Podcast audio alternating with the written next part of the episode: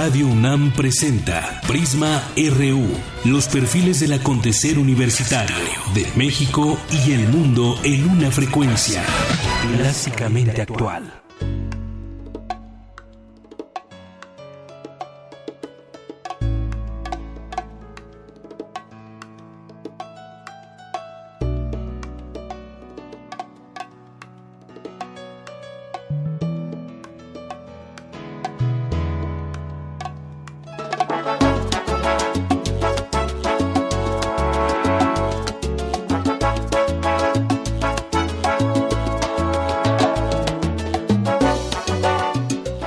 Así nos propone hoy comenzar nuestra productora Hubiera la Nelson Candela, esta orquesta Nelson, Nelson Candela, es una agrupación musical que se forma a partir de mayo de 2006 con jóvenes estudiantes de la Escuela Nacional de Música para proponer un estilo de música que aunque tiene sonidos de los ayeres se toma eh, un sonido fresco también y actual. El grupo está formado por músicos que a su vez también forman parte de otras agrupaciones de música popular como son Rastrillos, Toca, La Comuna y Vibra Mucha, que es reggae, Moros y Cristianos, música tradicional mexicana, Noir Manouché, música manouche, eh, Claro Oscuro, rock contemporáneo y Glissarte, trío de trombones. Y esto es lo que escuchamos hoy aquí en Prisma RU y pronto los escucharemos también aquí en Radio UNAM en la sala Julián Carrillo.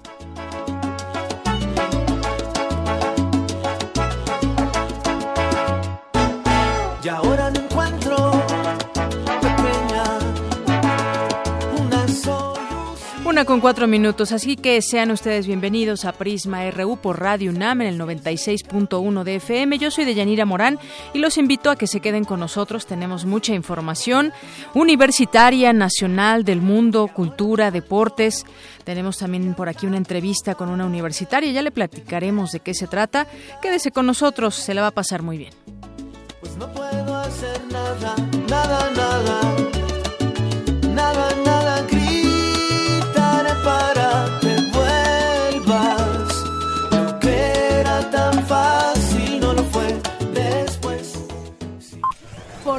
RU.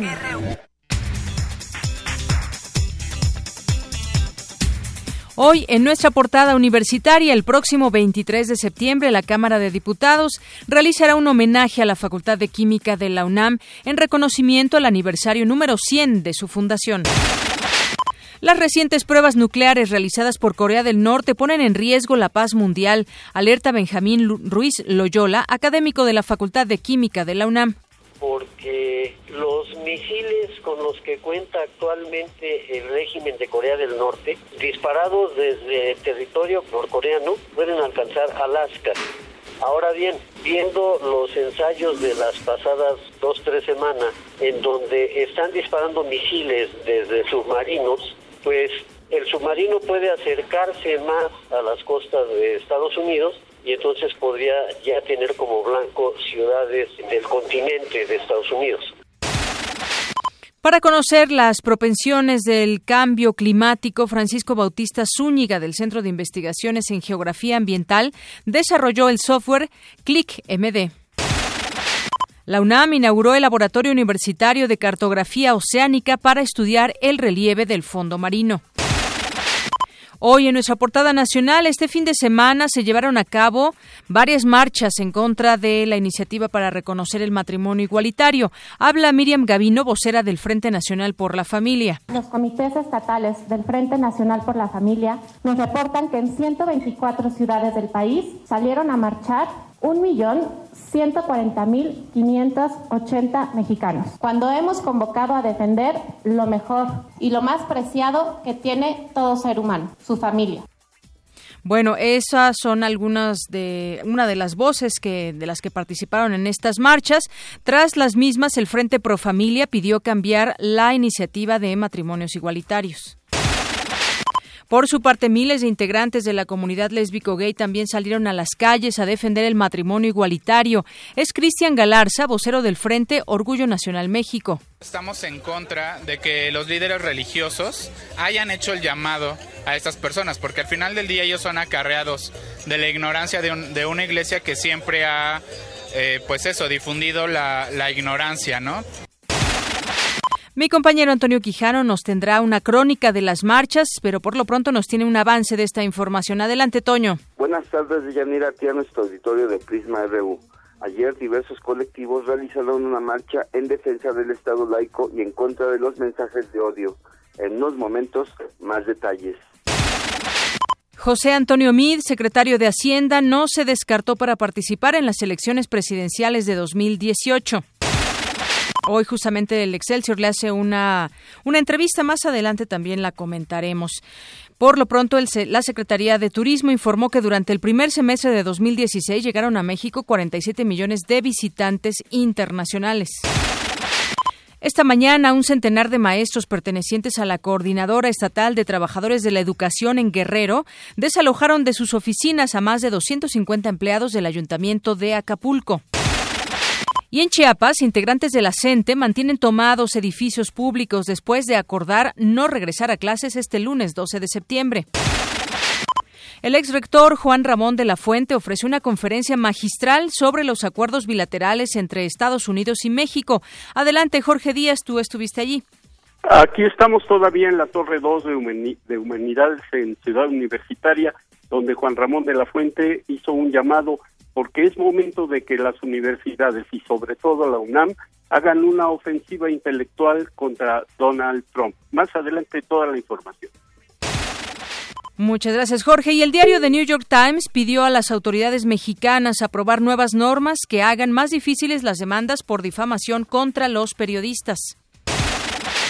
Hoy en nuestra portada de Economía y Finanzas, Standard Poor's informó que el paquete económico 2017 presentado por la Secretaría de Hacienda no es suficiente para cambiar la calificación crediticia negativa de México. Y el peso, el peso pierde por cuarta sesión consecutiva su nivel más débil en dos meses y medio. Se vende en 19 pesos con 40 centavos. Debido al recorte en su presupuesto, Petróleos Mexicanos despedirá a 9.000 empleados en 2017. La Secretaría de Turismo informó que durante el primer semestre de 2016 llegaron a México 47 millones de visitantes internacionales. Hoy en nuestra portada internacional, el presidente de Estados Unidos, Barack Obama, encabezó la ceremonia para recordar a las víctimas de los ataques terroristas del 11 de septiembre de esos héroes que perdimos. Que Dios bendiga la memoria de los que perdimos aquí y en todo el país. Siguen en nuestros corazones y que sigan cuidando de estas familias y que nos cobijen y que Dios por siempre bendiga a Estados Unidos. Y debido a que la candidata demócrata Hillary Clinton padece de neumonía, canceló su gira de trabajo por California programada para este lunes y martes.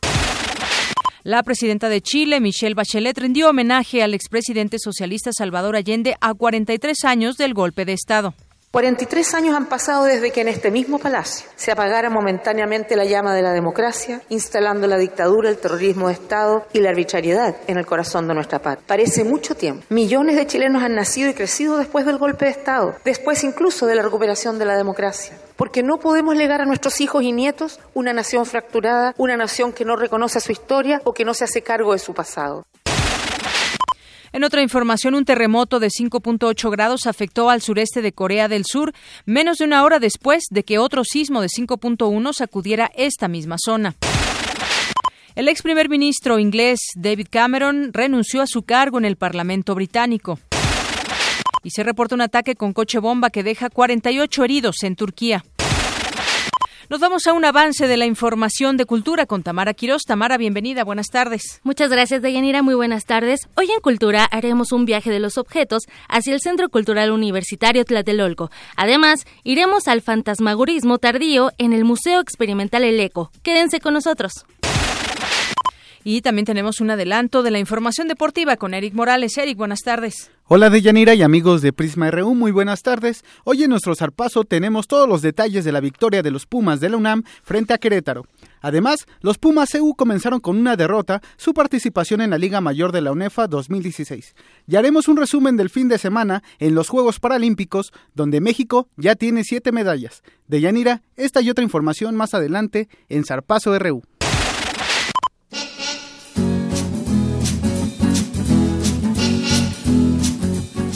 Una con doce. Y bueno, para quienes van o salen de la Facultad de Ciencias allá en Ciudad Universitaria, el tránsito es abundante, registra eh, investigación científica de circuito exterior de esta facultad y la alternativa vial es circuito exterior. Y sin contratiempos a la circulación hay en Avenida Aquiles Cerdán, a la altura de Hacienda Sotelo, vialidad inmediata al Colegio de Ciencias y Humanidades Azcapotzalco.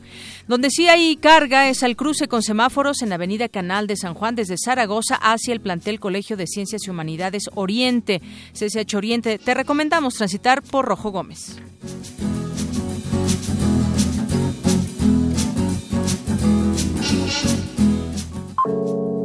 Campus RU. 13 con 13, bienvenidos todos a Prisma RU de nueva cuenta. Si usted acaba de encender su radio, pues quédese con nosotros. Le informaremos sobre la universidad y sobre eh, también tenemos información de México, del mundo y muchas cosas más. Quédese con nosotros. Me da mucho gusto dar la bienvenida para arrancar este informativo, dar la bienvenida a Laura Giovanna Barrios Huerta. Ella es ganadora del Premio Nacional para Periodistas Jóvenes del Universal por su trabajo Brusco Despertar del American Dream, los mexicanos que no son ni de aquí ni de allá. Laura, bienvenida, mucho gusto que estés aquí. Hola, muchísimas gracias y pues gracias por, por invitarme aquí a, a, la radio oficial de pues nuestra casa universitaria. Así es, bueno, pues eh, Laura, me gustaría que me platicaras un poco cómo es que eliges este tema, cómo te enteras de la convocatoria, cómo pues nació tu idea de participar y si alguna vez pues imaginaste llegar hasta hasta este hasta este premio y, y pues creo que bien merecido. Muchísimas gracias. Eh, bueno, la convocatoria salió en noviembre para festejar lo que serían los 100 años del, del periódico del Universal, que se festejan el primero de octubre. Y pues, bueno, salió hace un año y vi las bases, me interesó. Yo estudio comunicación en Acatlán y pues la verdad es que a mí siempre me han interesado los medios impresos y escritos. Y pues ya en esa temporada, bueno, resultó que en diciembre me fui a Estados Unidos, trabajé de niñera allá y pues me topé con esto, con esta situación. Hijos de migrantes mexicanos nacidos allá en Estados Unidos, como muchas veces se les conoce chicanos, chicanitos. Sí. Y pues me topé con que había niños que hablaban español, había niños que hablaban inglés y, y había niños que hablaban ambos, ¿no? Esto me resultó muy interesante. Eh, tuve la, pues, la fortuna de hablar con, con sus maestras, maestras bilingües también, y me comentaron que ellas estaban, pues, ingresando un modo de un modo educativo bilingüe que lo que hace es respetar sus raíces latinas y obviamente prepararlos, ¿no? Para ingresar al nuevo ámbito, pues, estadounidense. Aquí el problema es cuando tienen esas clases bilingües, pero llegan a su casa y su mamá mexicana o latina les prohíbe hablar español para obviamente porque ellos también no tienen la facilidad con el inglés. Exacto, sí, sí, sí, o sea, es como es algo muy complejo porque tanto los papás obviamente quieren ingresarlos a este a, a ese país, ¿no? Que ya es su su casa ahora, ¿no? Su país, pero pues eh, qué pasa no hay familias que pues no no ven con agrado o, lo ven como un peso no seguir con sus raíces mexicanas. Hay familias que obviamente las respetan no y están muy orgullosas de ellas. Y pues es lo que prácticamente trato aquí en, en el en el este en mi trabajo escrito. Tiene igual eh, comentarios, opiniones de, de expertos en, en, migración de la UNAM y, y, obviamente solicitudes de información, entrevistas con niños, eh, niños migrantes, papás y obviamente las maestras. Así es. ¿Qué lugar de Estados Unidos estuviste? Estuve en Austin, Texas. En Austin, Texas. ya a través de esta observación, ya con, con la curiosidad que impera en los periodistas y el perfil de tu carrera, fue que te diste a la tarea de desarrollar este trabajo. Sí, así es. La verdad es que yo pensé que iba a ser un poquito más complicado, pero pues no, o sea, la verdad es que allá hay mexicanos eh, que pues están muy orgullosos de sus raíces, me tendieron la mano, igual, ¿no? las, las maestras bilingües, incluso personas, ¿no? Estadounidenses, me ayudaron, me dieron entrevistas. La verdad es que puede que el tema resulte o, se escuche un poco complicado, pero fue un trabajo de, de todos, incluso fue un, un trabajo de dos países, ¿no? Estadounidense y mexicano. Claro. ¿Cuánto tiempo estuviste ahí? Estuve dos meses. Trabajando Así allá es. en Austin, Texas. Sí, sí, sí. Y bueno, todo esto que observaste, de ahí surge este tema, lo voy a repetir, brusco despertar del American Dream, los mexicanos que no son ni de aquí ni de allá. ¿Qué pudiste observar también eh, tú allá, Laura, respecto a que, pues, justamente muchos, muchas personas se fueron, quizás cuando eran jóvenes, tuvieron allá sus hijos, ya son ciudadanos estadounidenses, muchos de ellos no sé si tengan también la doble nacionalidad, pero ellos ya tienen sus raíces allá también, pese a que su, su raíz vaya es México, porque sus padres son mexicanos, ellos ya están, digamos, enraizados en la cultura estadounidense, empezando por el idioma y bueno, pues todo lo que implica tener esa cultura, asistir a la escuela con otros niños, no solamente mexicanos, hay hispanos de varios países e incluso estadounidenses. Sí, así es. La verdad es que es como te digo, es algo muy complejo y la verdad es que eh, es uno de esos temas que, que a muchos mexicanos nacidos allá y obviamente migrantes no les gusta mucho platicar. Eh, ellos tratan, ¿no? Todos los días es una lucha para, para pues sentirse, ¿no? Parte de su nuevo país. Pero pues es, es muy complejo olvidar tu lengua, olvidar incluso hasta la forma en la que llevas tu religión, ¿no? Eh, no sé, la comida, las festividades, ¿no? Me contaba una, una madre, ¿no? Dices que es, es, es muy chistoso, ¿no? Porque mi hijo viene a celebrar Halloween y yo ya estoy poniendo la ofrenda, ¿no? Y él se queda así como de, ¿what? y pues hay que explicarle, ¿no? Que a lo mejor no se hace aquí, ¿no? Aquí, en, en- bueno, allá en Texas, pero pues allá en México, de donde están tus papás y es tu familia, nosotros ponemos una ofrenda porque esperamos a tus, a, a tus difuntos, ¿no? A tus fieles difuntos. Y, y, y creo que incluso esto hace más, más rico la cultura de los, de los chicanitos, de los niños nacidos allá, porque aparte de pues ya eh, situarse en, en su nueva nación, país, pues los hace más universales, ¿no? Los hace entender que vienen de una raíz pues latina, hispana y que no hay que por qué avergonzarse. Incluso pues las autoridades de allá ya están tomando cartas en el asunto y tratan, ¿no? De, de aceptarlos tal cual. Laura, Giovanna, eh, para las personas que nos estén escuchando, estudiantes de otras facultades también de comunicación, ¿dónde pueden consultar este trabajo? ¿Se publicó? Cuéntanos de, de- Eh, de esto. La ceremonia de premiación fue el jueves pasado y ellos me comentaron que pues obviamente no necesita un proceso de edición de textos, pero lo más probable es que dentro de unos 15 días ya va a publicarse tal cual en el en el diario impreso y obviamente también en el formato online. ¿Qué, qué extensión hiciste de trabajo? Bueno, eh, la investigación que yo realicé es de 13 cuartillas. La verdad no tengo idea si lo vayan a publicar entero porque 13 Ujú. cuartillas para un 13 cuartillas para un medio impreso es muchísimo. Entonces, pues eh, yo creo que eso es el proceso editorial que, le- que al que lo van a someter realmente, no sé. ¿Tú tienes algún blog, algún lugar donde se pueda consultar completo el, el texto? Eh, vaya, yo tengo el link donde subí el, el trabajo. Eh, no sé si se los puedo compartir incluso a ustedes y ustedes pues podrían Sí, por supuesto. podrían compartirlo con la comunidad. Claro, lo, lo podríamos subir a nuestras redes sociales. y Tú tienes el link. ¿Lo, ¿Lo puedes compartir también la liga para que nos podamos meter? Eh, claro, sí. Eh, incluso lo pongo en mi Facebook Sí. eh, público. ¿Cuál es? Laura Barrios, tal cual. Y entre paréntesis como apodo, apodo Dalia. Laura Barrios, ¿eso dónde Así lo es. encontramos? En, En Facebook. Laura Barrios, ahí te encontramos y ahí está el texto completo de este trabajo Así que es, fue íntegro, tal cual como lo subí a, a concurso, así está. Muy bien. Bueno, pues en un momento más lo subimos a nuestras redes sociales también para quien quiera conocer este trabajo ganador de Laura Giovanna Barrios Huerta, ganadora de este Premio Nacional para Periodistas Jóvenes en el Universal por su trabajo Brusco Despertar del American Dream, los mexicanos que no son ni de aquí ni de allá. Un trabajo de campo porque estuviste ahí, entrevistaste a personas, también aquí en México, como dices, fue un es. trabajo que dividiste en dos en dos países y que tienes ahora este este producto ganador eh, pues gracias a toda esta pues a lo que te- también te da la propia escuela Claro, a sí. los elementos que abrí, que, ah, que utilizaste durante esta investigación durante este reportaje y bueno pues enhorabuena felicidades Laura Muchas gracias.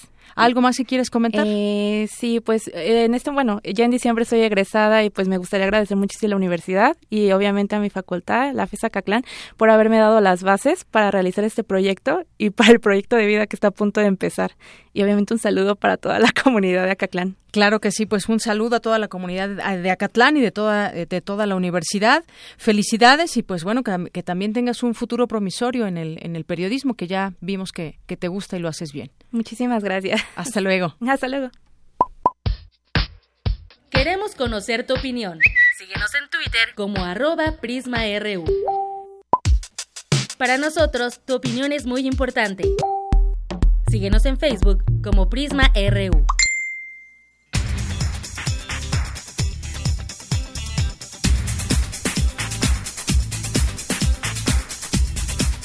Continuamos una de la tarde con 22 minutos y vamos ahora con a entrar, empezar a entrar el tema del matrimonio igualitario lo que dicen también expertos de la UNAM. La participación de la Iglesia y de sus grupos afines en contra del matrimonio igualitario es muy clara, por lo que hoy presentamos las posturas a favor y en contra de estas de las uniones entre personas del mismo sexo y esta es la segunda parte del trabajo de mi compañera Cristina Godínez. Adelante.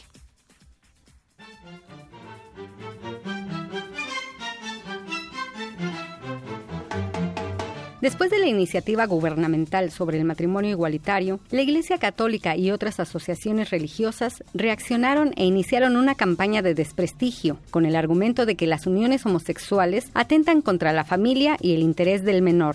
Incluso algunos aseguraron que la propuesta del Ejecutivo influyó en los malos resultados que obtuvo el PRI en las elecciones de junio pasado.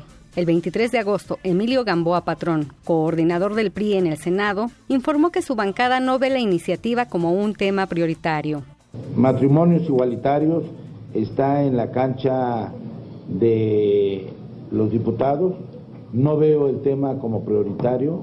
Sin embargo, seré muy respetuoso, como siempre lo hemos sido los senadores de la República, en que los diputados decidan qué aprueban y qué no aprueban. Mi impresión es que hoy en el país no es un tema prioritario y no es un tema que esté presionando la sociedad de México para sacarlo adelante.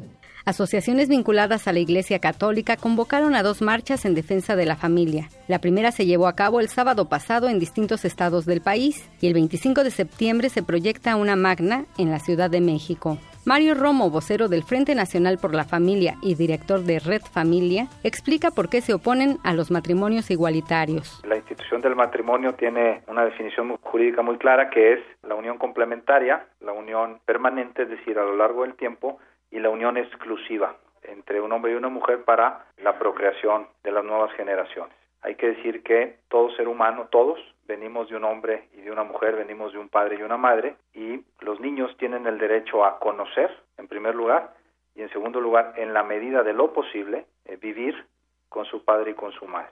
Eso es lo que protege la institución jurídica del matrimonio y que reconociendo que hay derechos, que ha habido también marginación en algunas minorías que viven su sexualidad de una manera diversa, nos parece un error el querer modificar la naturaleza jurídica del matrimonio para resolver agravios que se tienen que resolver de otra manera. El argumento de la Iglesia Católica es similar. Habla el padre Hugo Valdemar, vocero de la Arquidiócesis Primada de México y el matrimonio civil, pues bueno, tenemos la Constitución desde 1917 que establece que se da entre un hombre y una mujer para formar una familia. La Constitución no la hicieron sacerdotes, sino liberales profundamente, por cierto, anticlericales. Lo que estamos defendiendo es el matrimonio como hasta ahora lo conocemos, entre un hombre y una mujer, y lo que decimos es que no puede darse este mismo contrato civil de matrimonio entre personas homosexuales por una simple razón, porque entre personas homosexuales no cumplen los fines del matrimonio. Uno de ellos es la procreación de los hijos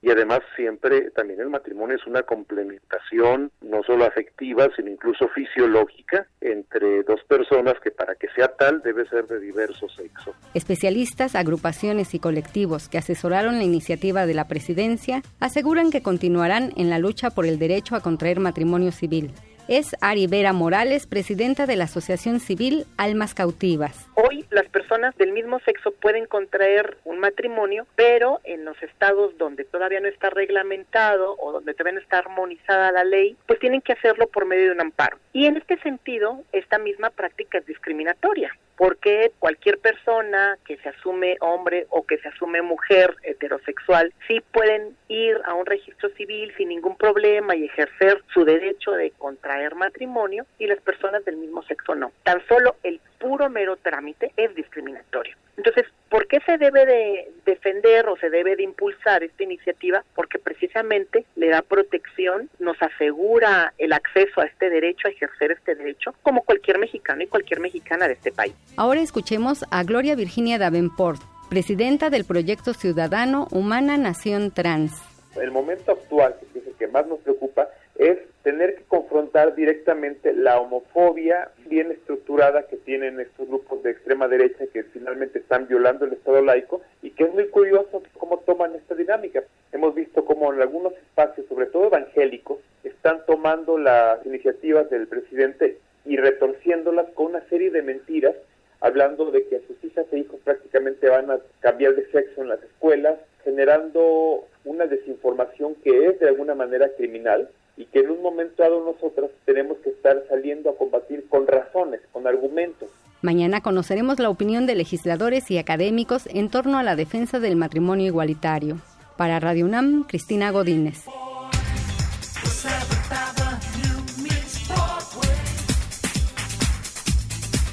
Una con 27, muchas gracias Cristina Godínez. Nos vamos ahora con mi compañero Antonio Quijano porque este domingo se realizó la marcha por el Orgullo Nacional México en defensa del Estado laico y en contra de los mensajes de odio hacia la comunidad lésbico gay. Adelante, Toño. Buenas tardes, Deyanira, a ti a nuestro auditorio de Prisma RU. Este domingo diversas organizaciones realizaron una marcha en defensa del Estado laico y en contra de la propagación de mensajes de odio hacia la comunidad lésbico gay. ¡No más odio! ¡No más odio! No hay libertad política, no hay libertad sexual. Derechos iguales, lesbianas y transexuales. Derechos iguales, lesbianas y transexuales. La movilización convocada por el Frente Orgullo Nacional México partió después de las once de la mañana de Plaza Tlaxcuaque rumbo a la Plaza de la Constitución a través de la avenida 20 de noviembre. A su llegada a la plancha del Zócalo, los manifestantes realizaron un mitin frente a la Catedral Metropolitana. Habla Patricia Jiménez, vocera del movimiento. Bueno, protestar porque por la cuestión de que quieren segregar a nuestras poblaciones, queriendo que no asumamos eh, el derecho al matrimonio igualitario y inventando otros términos para este concepto, cosa que bueno no vamos a permitir y también por la intromisión de la Iglesia Católica y las iglesias que la acompañan en la vida política y, y civil de nuestro país. Eh, queremos que estén fuera y sabemos que se están preparando para el 2018 para irrumpir como una fuerza política y no nos vamos a prestar a ser su objeto. Advirtió que se preparan diversas movilizaciones el próximo 24 de septiembre, cuando se prevé que diversas organizaciones que se han manifestado en contra del matrimonio igualitario realicen una megamarcha en la Ciudad de México. En contraste, horas antes, voceros del Frente Nacional por la Familia dieron a conocer que este sábado más de un millón doscientas sesenta mil personas se manifestaron en ciento veinticuatro ciudades del país en contra de la unión entre personas del mismo sexo. Habla Andrés Chávez. Pedimos a los legisladores apoyar a la familia aprobando la primera iniciativa ciudadana en la historia de México, respaldada por más de 240 mil firmas y de cualquier otra iniciativa de ley que busque proteger desde el artículo cuarto constitucional la institución del matrimonio entre un hombre y una mujer. Además, rechazar el paquete de iniciativas presentado por el titular del Ejecutivo Federal en mayo pasado. Ambas manifestaciones se realizaron de forma separada con un saldo blanco. Hasta aquí mi reporte de Yanira. Buenas tardes. Gracias, Toño. Muy buenas tardes. Y bueno, a pesar de que se dijo que esta marcha por la familia, pues no la convoca la Iglesia, sino distintas organizaciones, pues 11 obispos eh, encabezaron las distintas marchas en ocho estados y bueno, pues habían dicho que era la sociedad civil la que convocaba a estas marchas en 23 entidades del país eh, en favor de la familia tradicional. Como le comento, 11 obispos de la Iglesia Católica estuvieron encabezando movilizaciones y participaron integrantes de iglesias evangélicas y mormonas, entre otras, como el caso de, de, Veracruz, por poner un ejemplo, y otras más. Ya tengo en la línea telefónica, le agradezco muchísimo que nos tome esta llamada, a Bernardo Barranco Villafán, él es especialista en temas de religión. Bernardo, muy buenas tardes. ¿Qué tal? Buenas tardes. Bueno, pues yo quisiera preguntarle de entrada, pues, opinión acerca de estas marchas eh, que se llevaron a cabo en, en, varios estados, en muchas ciudades, y se habla de más de un millón de personas que participaron, eso dicen los organizadores, aunque otras cifras pues dicen que fueron menos participación. Sin embargo, pues esto llama la atención. Habrá otra marcha mucho más grande, se prevé, el próximo 24 de septiembre, y parece ser que estamos enfrascados en un tema en donde se pide la eh, que no se discute el matrimonio igualitario, porque la Iglesia dice pues el pues la Iglesia señala que solamente tiene que ser entre hombre y mujer. ¿Tú cómo ves este tema? Pues mira, es un tema en donde lo que ha primado es una intransigencia, es un choque de intransigencias, sobre todo la, la católica. Y, y es, han entrado eh, al tema eh, de manera atropellada y no de manera leal, porque desde que se anunció en, eh, en mayo esta iniciativa, la Iglesia desde la fe, sobre todo la arquidiócesis, ha estado bombardeando mediáticamente con adjetivos, con un nivel más bien bajo, con un nivel poco profundo de reflexión sobre el tema de esta iniciativa de matrimonios igualitarios, como si la crisis de la familia se debiera a los homosexuales y no pensar que el problema es mucho más eh, profundo, más de fondo. Yo creo que estas manifestaciones, así, así hayan sido 10 personas o un millón, eh, los católicos, los cristianos que asistieron, tienen toda la libertad para poder expresarse así como los que se manifestaron en pro de los matrimonios. Vivimos en un régimen de libertades y por lo tanto cada uno tiene el derecho de poder expresar su punto de vista. Lo que no tienen derecho estas manifestaciones católicas es a imponer a otros por encima de la ley sus eh, verdades, su agenda, sus convicciones. Este es el problema de fondo. Tenemos eh, el artículo primero constitucional plantea muy claramente que la Constitución establece que todos somos iguales ante la ley, independientemente de nuestra condición, hombre, mujer, rico, pobre, anciano, joven, incluso de nuestras preferencias sexuales. El tema aquí que se plantea es que hay una intransigencia por parte de la, de la Iglesia Católica, de su jerarquía especialmente del el cardenal Norberto Rivera de querer eh, eh, imponer una moral al conjunto de la sociedad. Y esto es un problema muy serio porque el, el, riesgo es un choque de trenes, no solamente un choque de trenes de manifestaciones, sino un choque en términos de cultura, porque se está fomentando un, un discurso de odio, mientras las sociedades tienden a ser más igualitarias, más abiertas, de reconocimientos a los derechos, eh, esta facción eh, del clero muy vinculada a una derecha católica ruda, fascista, como sería el yunque, quiera imponer y pasar encima de la ley. Esto sí no se vale. Y, por lo tanto son tiene que primar el sentido del, Estado laico. Y bueno, tan tuvo eco esta, esta molestia de la Iglesia que incluso ya se bajó de la discusión como se preveía pudiera ser. Desde mayo, como, como mencionabas, el presidente había señalado ese tema del matrimonio igualitario, mandó una, un paquete para que se discutiera, pero pues finalmente empezaron a decir los propios periodistas, no, esto no es prioritario, incluso el PRD destacó que pues dejaron igual esa iniciativa para que pudieran decir que sí los, los priistas, pero pues se bajó finalmente también de la discusión. Lo cual nos, nos plantea eh, la discusión a un ámbito también político. Exacto. Es decir, em, hay muchas preguntas. ¿Por qué si eh, la facción mayoritaria del PRI a nivel legislativo retira o manda la congeladora a la iniciativa, ¿por qué siguen estas manifestaciones de enfado y de protección a la familia en todo el país. ¿Qué persiguen? Si ya su logro, su objetivo inicial estaba absolutamente consumado. Es ahí donde muchos pensamos que la Iglesia eh, quiere, mostró músculo con estas manifestaciones, pero quiere también aprovecharse del momento de debilidad por parte del gobierno federal, concretamente el presidente, su bajo nivel de aceptación, los múltiples frentes políticos que está enfrentando para recuperar un espacio que había venido perdiendo, un espacio político, social en la cultura política de este país. Lo que sí es un hecho preocupante es esta especie de bendición o legitimación por parte de la alta jerarquía a los organizadores de estas marchas que están vinculadas a esta derecha más oscura y fascista del catolicismo mexicano eh, vinculada al yunque, heredera directa de los movimientos cristeros y de estos grupos de intransigencia religiosa y política. Así es, Bernardo. Y además la Iglesia en su afán de defender eh, esta postura, pero mostrarse a la vez pacífica, dice que no están en contra de los homosexuales, que no están en contra, incluso algunos los, lo, dijeron, de que se puedan casar, pero no bajo, bajo los términos de la Iglesia. No se podrían casar porque, dicen, la Iglesia solamente reconoce a un hombre y una mujer para que puedan procrear y en ese sentido están defendiendo esta postura.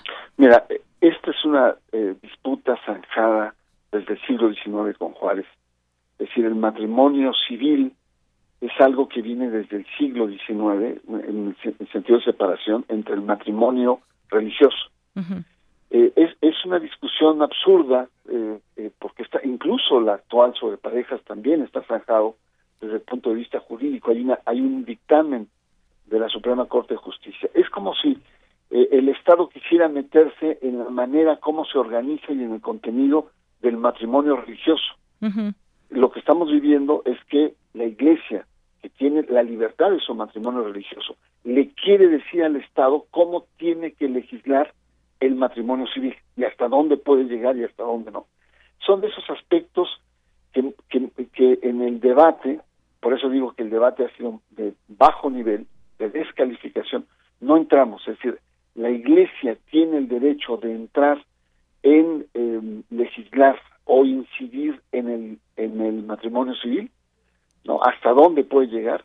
El matrimonio que está en crisis, evidentemente, porque hay muchos modelos de, de, de, familia hoy, ¿es a causa de los homosexuales o es el pretexto de los homosexuales de no reconocer una crisis más profunda que se y, además, ¿hasta dónde le teme el, poder político, no? Y eh, lamentablemente nos vamos precisamente a esto que señalas. En el fondo es un afán de entrar, porque dicen, no amamos a los homosexuales, los aceptamos, pero no son sus derechos prioritarios. Exacto. No, son fundamentales sus derechos. Entonces, sí. si los consideran, ¿por qué no reconocerlos? ¿Por qué no tener que tengan el derecho como cualquier ser humano conforme al artículo primero constitucional. Y, hay dos, dos eh, pues representantes también de la Iglesia Católica que se han mostrado muy abiertos a este tema, que me refiero a Raúl Vera y al padre Solalinde, por ejemplo. No, hay muchos más, hay muchísimos más. Yo acabo de leer eh, a un jesuita en donde plantea precisamente este tema, es decir, los jóvenes eh, ya no quieren casarse, pues, no solamente porque no quieren, sino porque no pueden. La situación económica, el tipo de trabajo, dificulta a la familia y por lo tanto entonces hay que ver la crisis de la familia con otra mirada y no buscar eh, pretextos diciendo está amenazada por los, los, las uniones homosexuales cuando el problema de la familia es mucho más profundo que los matrimonios homosexuales. Entonces, yo creo que lo que hace falta es primero que serenemos el ambiente. Es decir, los católicos tienen todo el derecho de manifestar sus opiniones los no católicos, homosexuales, tienen los derechos de defender sus eh, derechos em, eh, ante la sociedad, pero en un clima que permita un clima más civilizado el que hemos llevado. La Iglesia ha rebajado el nivel, acusando al presidente de, de, ser eh, traicionero, de buscar un gavioto, de, de, decir, le ha dado un giro de descalificación, como si descalificar al contrario es ganar el debate. No, es una ilusión. Hay que entrar a profundidad. El problema de la familia, qué, qué, planteamientos antropológicos, cuáles son hoy las condiciones, cuáles son las causas reales del problema de la familia. La sexualidad también es otro tema de fondo que, que no se quiere entrar más que con el halo de la descalificación. Yo creo que tenemos mucho que hacer como país, pero ahí está, es el México consigo contra sí mismo. Somos un país paradójicamente es mucha de esa misma gente eh, adoró y probablemente participó con las manifestaciones por Juan Gabriel y ahora contra los matrimonios homosexuales. Somos un país que, que todavía o queremos más progresista de lo que es o más abierto de lo que es y que por lo tanto requiere un debate civilizado, de altura, de profundidad, de educación, con otra actitud, en otra cancha y con otros actores. Muy bien. Bueno, pues Bernardo Barranco Villafán, le agradezco muchísimo que nos haya tomado esta llamada y nos ponga en contexto este tema para comprenderlo mejor y sobre todo también la postura que está buscando la Iglesia. Muchas gracias, buenas tardes. Gracias, muy buenas tardes. Pues sí, qué bueno que, hay caras visibles, ¿no? Yo decía Raúl Vera, eh, padre Solalinde, pero hay muchos otros. Hay que recordar cuando hubo una marcha ahí en la arquidiócesis, en la sede, pues salió un padre incluso a pedir disculpas, después lo desmintieron, el propio vocero de, la arquidiócesis. Eh, eh, a decir que no era la postura de la Iglesia. Y bueno, además, pues quisiéramos ver una Iglesia católica que promueva la paz, que promueva los valores, como es el respeto y que respete los derechos de todos, porque ante la Iglesia, ante Dios, quienes son católicos y ante, ante la ley también, pues todos somos iguales. Eso parece ser que ese pequeño gran detalle se le olvida a la Iglesia Católica muchas veces. Bueno, pues vamos a cambiar de tema, vamos a cambiar de tema y nos vamos al presupuesto 2017, los recortes que ya se habían anunciado y bueno, pues eh, este es un tema que también merece analizarse analizarse. Hoy, hoy publica, por ejemplo, el economista, el gasto en servicios personales duplicará el de inversión en 2017 de este tamaño. Y es que a pesar del paquete, de que el paquete económico 2017 prevé un recorte histórico por 269.700 millones de pesos, los recursos que se destinan a servicios personales siguen siendo el doble de lo que se destina al gasto en inversión, ya que para el próximo año el primero absorberá 33% del gasto programable y la inversión apenas 15.97%. Esto de acuerdo con información del proyecto de presupuesto de egresos de la Federación. Hoy Prisma RU salió a las calles y justamente les preguntó acerca de pues cómo sienten que les puede afectar este presupuesto 2017, los recortes que vienen. Esto fue lo que contestaron.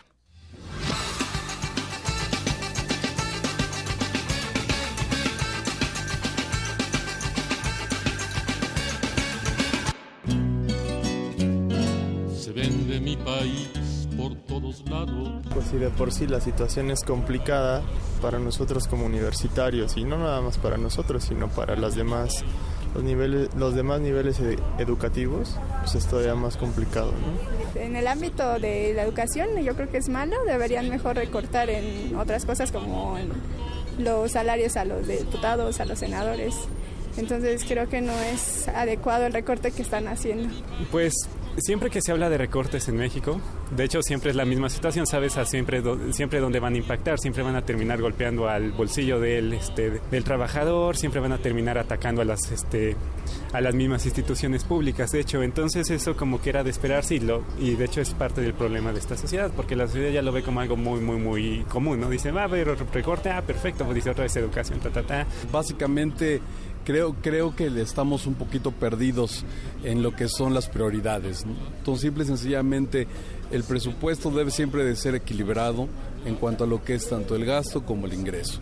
Y yo creo que en este caso sí está un poco perdida la autoridad. Creo que no está enfocando la prioridad, que debe ser evidentemente la educación y que finalmente la gente esté contenta con ello. Principalmente yo pienso que el recorte no debe de ser hacia los hacia lo que realmente están abocando ellos. Hay cosas más menos importantes que es donde debe de haber el recorte.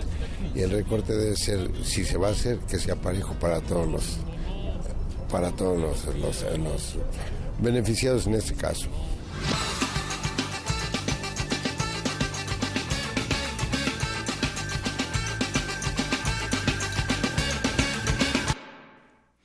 Continuamos. Si el sector privado alzó la voz en contra del paquete económico propuesto por el gobierno federal, no están nada contentos. Abraham Menchaca nos amplía esta información. Abraham, buenas tardes. ¿Qué tal, Deyanira? Buenas tardes. La reducción de 27% en el gasto de inversión pública durante 2017, que por sector implicará 35% menos en turismo, 28.5% en comunicaciones y transportes y de 18.6% en energía, además de las reducciones en salud, educación y desarrollo social, fue cuestionado por la iniciativa privada. El Consejo Coordinador Empresarial consideró que el proyecto económico implica mayor endeudamiento para 2017. Por su parte, la Coparmex también criticó los recortes especialmente en materia de educación y salud, pero no a gastos electorales. En tanto, la Confederación de Cámaras Nacionales de Comercio, Servicios y Turismo consideró que un menor presupuesto afectará proyectos destinados a las pequeñas empresas. Escuchemos al doctor José Luis Martínez Marca, académico de la Facultad de Estudios Superiores Aragón. Lo que buscan es justamente el gasto no se recorte por ese lado. Lo que buscan ellos es que el gasto se, se incremente en inversión para poder ellos estar dentro del el efecto multiplicador que esto traería como beneficio para eh, incrementar sus inversiones y generar también mayor crecimiento económico. Si no, de otra manera, por eso es el disgusto de las cámaras empresariales en el sentido de que esto implicará pues menores posibilidades de inversión privada. Deyanira, los partidos políticos de oposición también reprobaron la propuesta de paquete económico. El PRD anunció que impulsará un plan económico emergente, que además de hacer frente a los recortes anunciados, impulse la economía del país. Por su parte, el PAN aseguró que insistirá en un cambio fiscal profundo que dinamice la economía del país ahí es bien importante porque en el legislativo, eh, tanto de diputados y senadores, ahí tienen la oportunidad para modificar las partidas presupuestales, sin duda. Y ahí habrá que ver eh, los partidos de oposición como el PAN, PRD, etcétera, cómo modificarán dicho presupuesto, porque ellos tienen en la última palabra en términos de la modificación hacia el recorte, pero buscando siempre que el beneficio sea sobre todo para la población, lo cual este sería un mayor gasto de inversión. En el momento que se recorta el gasto de educación, le pega automáticamente sobre todas las expectativas de financiamiento para la educación, tanto nivel básico como medio y superior. Villanira, la información que tengo. Buenas tardes. Gracias, Abraham. Muy buenas tardes. Vamos a otro a otro tema. Eh, la semana pasada se dio a conocer que se iniciaría un nuevo peritaje en la guardería ABC. Recordemos esta esta información, esta nota acerca de aquellos bebés que murieron y más de 70 menores de edad que resultaron heridos el 5 de junio de 2009. Bueno, pues peritos de la empresa estadounidense el LWG Consulting y agentes del Ministerio Público Federal comenzaron una, una diligencia judicial en el inmueble donde se encontraba la guardería para intentar determinar las causas del incendio de aquel día. Padres de las víctimas intentaron impedir el ingreso de los peritos y agentes ministeriales, pues con esta acción señalaron la Procuraduría General de la República busca dar carpetazo al proceso penal. Y justamente tenemos en la línea telefónica a Abraham Fraijo, él es papá de uno de los niños de esta guardería ABC. Abraham, te saludo con mucho gusto. Muy buenas tardes. Buenas tardes, gracias por el espacio y por la atención. Bueno, pues me gustaría que nos platicaras en breve por qué ustedes no aceptan este nuevo peritaje en esta guardería ABC y hasta dónde va su investigación. Bueno, mira, eh, nada más como para dejar ahí un poquito de contexto, yo me encuentro en la ciudad de Querétaro, no, no estuve en el momento de los peritajes, y pero sí estuve siguiendo muy de cerca la, la información que me hacían llegar mis compañeros, especialmente Julio César Márquez. Este, sí, eh, la semana pasada, como bien decías, hubo un nuevo peritaje por parte de la Procuraduría General de, la República. Eh, eh, tengo entendido que hace algunos meses había hecho algunas reuniones también con en las oficinas de la de la PGR allá en Sonora, este, en la que muchos padres, si no es que todos, solicitaron que no se hiciera ya este tipo de peritajes porque qué veracidad pueden tener, qué, qué pueden arrojar a más de siete años de la tragedia eh, en un lugar que pues no ha sido resguardado como debería de ser, eh, un lugar que ha sido modificado incluso por, por vándalos que entran a, robar o a ver qué hay adentro. Entonces eh, es absurdo pensar que a siete años van a encontrar algo que no se había encontrado en los primeros peritajes, ¿no? Así es. Ustedes dicen que este pues no se está respetando el debido proceso y que además nadie les informó de manera legal. Exactamente, sí, eh, es, justo eso. Eh, ¿En cuántos casos no hemos visto que debido al, al, al, al a la falta del debido proceso en muchos casos, pues los responsables salen libres o no se alcanza a, fincar, a fijar una responsabilidad a los que ya están dentro de los procesos, ¿no? Entonces, esto nos alarma mucho. Eh, creo que que pues es una mera estrategia más para dar carpetazo. Eh, no soy el único que lo piensa, lo pensamos la gran mayoría de los papás y de las mamás, que o perdimos a una hija, en mi caso, o a un hijo, o salieron con lesiones graves, ¿no? Entonces, este es un poco más de, de lo que han estado haciendo desde el principio, una simulación de, intento de procuración de justicia y, pues hay que ver cómo se desarrolla, cómo se desenvuelve todo eso sin, quitar el dedo del renglón. Desgraciadamente, una vez más, eh, los afectados eh, o los ciudadanos son los que tienen que estar eh, vigilando estos, estos actuar de este, este, actuar de nuestras autoridades y pues a ver qué es lo que sucede. La verdad es que sí, sí hay una una inconformidad y hay una una petición generalizada en la que estamos eh, en la que no hay otra más que se detenga este tipo de de movimientos arbitrarios sin consultar, sin avisar, sin previo aviso. Curiosamente, un día después, a primera a primera hora, de, de un de un huracán en, en, Hermosillo, ¿no? Eh, algo increíble, tenían tantas ganas de trabajar la Procuraduría General de la República que un día después de del huracán se ponen a hacer estos peritajes, ¿no? Imagínate. Entonces, sí, te darás cuenta que, que pues sí es, es preocupante, eh, más cuando a los afectados o a las afectadas eh, eh, no se les está notificando, no se les está avisando, de repente afortunadamente los vecinos de ahí de, del área pues nos, nos, nos es así como se enteran, porque además, eh, bueno, este peritaje está fuera del plazo acordado. Además, es el octavo peritaje que se realiza en este sitio que albergó la guardería ABC. Y entonces, pues ustedes por eso lo están rechazando, dan sus explicaciones. Este caso no se ha cerrado, pero como dicen algunos de los papás, no sé si tú estás de acuerdo, que se intenta ya dar carpetazo a este tema. Bueno, no es, no es, el, no es el primer intento, ¿eh? eh obviamente ya esto eh, es, es, cada cierto tiempo de que sacan algo como para ver si nos dejamos y se da el corpetazo.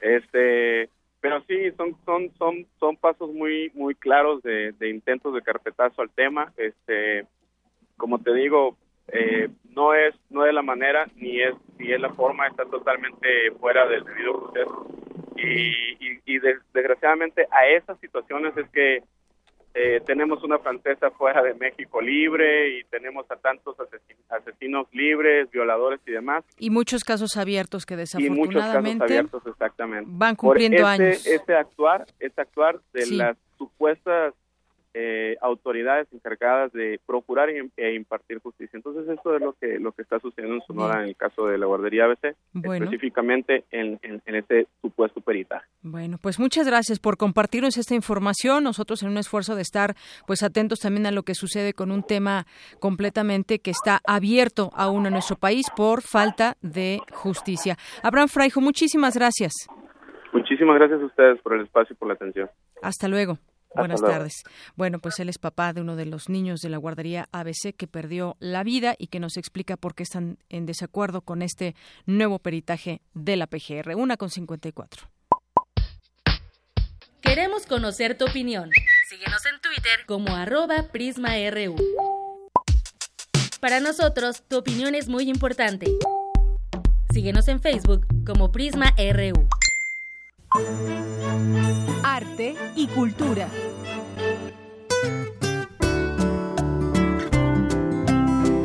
Y muy lista ya Tamara con toda la información. Adelante, Tamara, buenas tardes. Gracias, Deyanira. Muy buenas tardes a ti y al auditorio.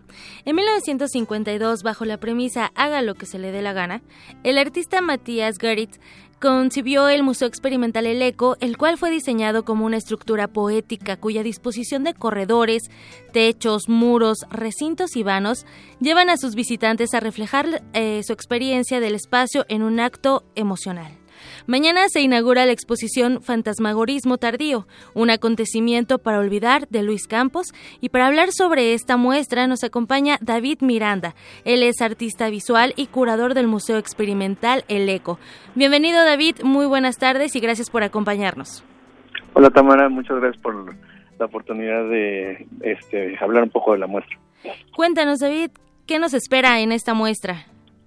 Bueno, este es un parte de un proyecto más grande de la sala Daniel Montt, que busca un poco generar enlaces entre una comunidad de creadores artísticos de una generación muy, muy joven, muy, muy novel.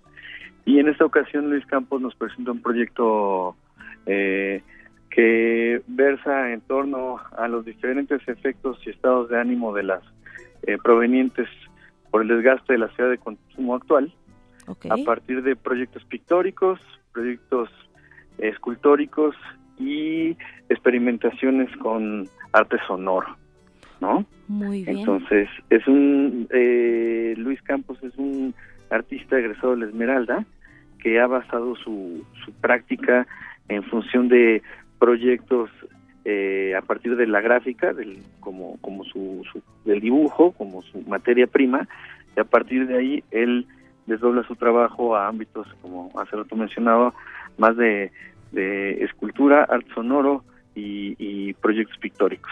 Y David, o sea, ¿por qué fantasmagorismo?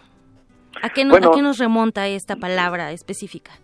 Viene a, hablar un poquito en, dos líneas. Por un lado, el problema del fantasmagorismo como la imagen de nosotros mismos afectada por, por los proyectos postindustriales y la idea de la sociedad de consumo este, afectada en, en, esos en estos medios. Y por otro lado la idea de la veladura en el campo de la pintura la veladura que, que él está utilizando como un soporte en sus diferentes medios para, para que la imagen esté vista con, con varias, eh, eh, digamos, capas, eh, ya sea desde el campo de lo digital, el campo de lo pictórico, y eso pues genere una reverberancia entre las imágenes que nos afectan en nuestra cotidianidad.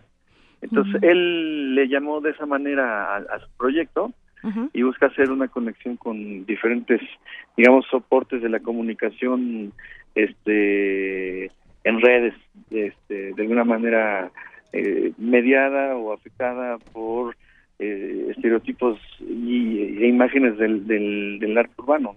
Muy bien. Y además, David, están de, de festejo en el Museo El Eco, ¿verdad? Sí, la semana pasada, este, bueno, celebramos el aniversario del museo, el 63 aniversario de que el ECO fue creado y 11 años del ECO como museo universitario, ¿no? Somos como casa universitaria, parte de la UNAM. Y bueno, pues este, se llevan a cabo festejos, además de este, presentar la revista correspondiente a, a la emisión del, del, año pasado. Muy bien, David. Bueno, para los nuestros amigos que nos están escuchando, la invitación está hecha. Eh, es para el día 13 de septiembre, mañana. ¿A qué hora podemos mañana, acudir? Mañana a partir de las 7, de las 19.30 horas. La entrada es gratuita y vamos a estar abiertos todos estos días festivos este este fin de semana también y, bueno pues, este, a partir del día de mañana ya la muestra está abierta con horarios de 11 a 6 de la tarde. Muy bien, en la calle James Sullivan, número 43, cerca del Metrobús Reforma. David Miranda, artista visual y curador del Museo Experimental del ECO, agradecemos mucho la invitación que nos haces el día de hoy. Gracias a ustedes y hasta luego. Hasta luego. RU.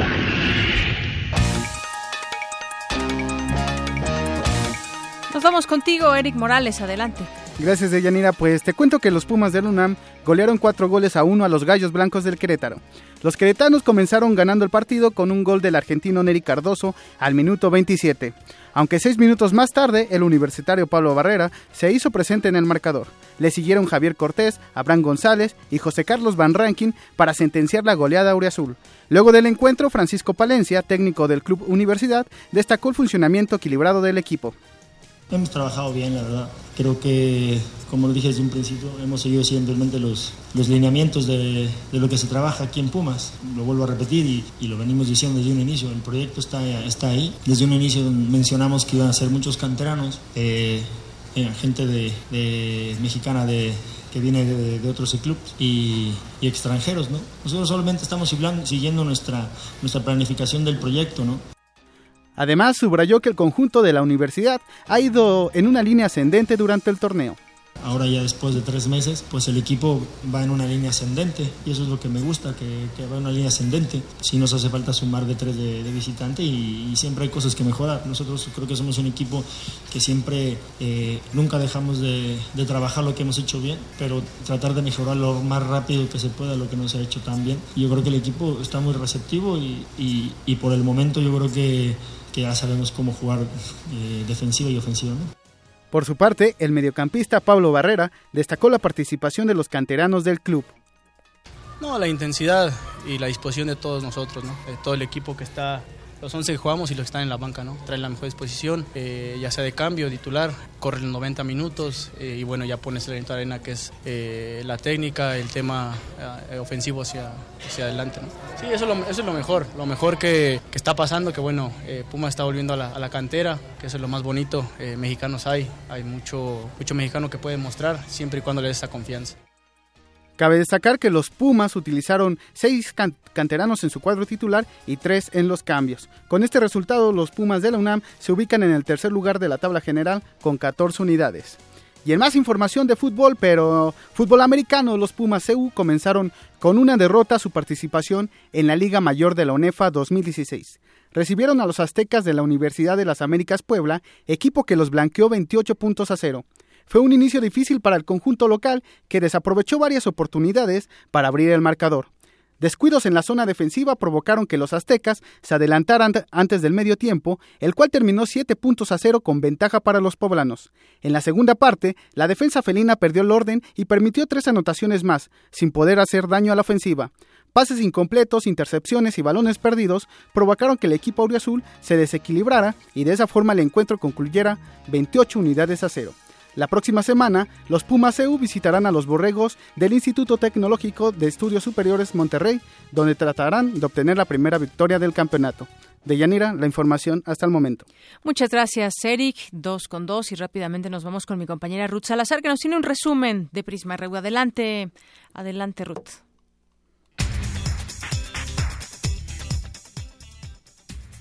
Gracias, Deyanira. Buenas tardes a ti y a nuestro auditorio. Este es el resumen.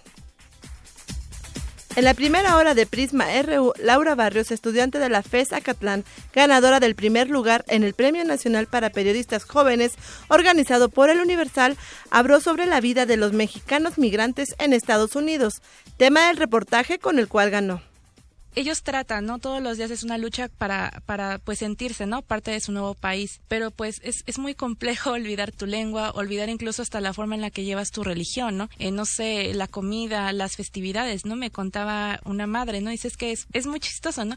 Porque mi hijo viene a celebrar Halloween y yo ya estoy poniendo la ofrenda, ¿no? Y él se queda así como de, ¿what? Porque aparte de pues ya eh, situarse en, en, su nueva nación, país, pues los hace más universales, ¿no? Los hace entender que vienen de una raíz pues latina, hispana y que no hay que por qué avergonzarse. En otro tema, Bernardo Barranco, especialista en temas de religión, dijo que en el debate de los matrimonios igualitarios ha prevalecido la intransigencia los católicos, los que asistieron, tienen toda la libertad para poder expresarse, así como los que se manifestaron en pro de los matrimonios. Vivimos en un régimen de libertades y por lo tanto cada uno tiene el derecho de poder expresar su punto de vista. Lo que no tienen derecho estas manifestaciones católicas es a imponer a otros por encima de la ley sus eh, verdades, su agenda, sus convicciones. Este es el problema de fondo. Quédense con nosotros en la segunda hora de Prisma RU. Otto Casares estará con nosotros, con nosotros en el estudio con su sección de cartografía. Hasta aquí el resumen de Yanira. Buenas tardes. Gracias, Ruth. Muy buenas tardes. Vamos rápidamente un corte y regresamos. Queremos conocer tu opinión. Síguenos en Twitter como arroba PrismaRU. Para nosotros, tu opinión es muy importante. Síguenos en Facebook como Prisma RU. Propaganda casera, mil pesos.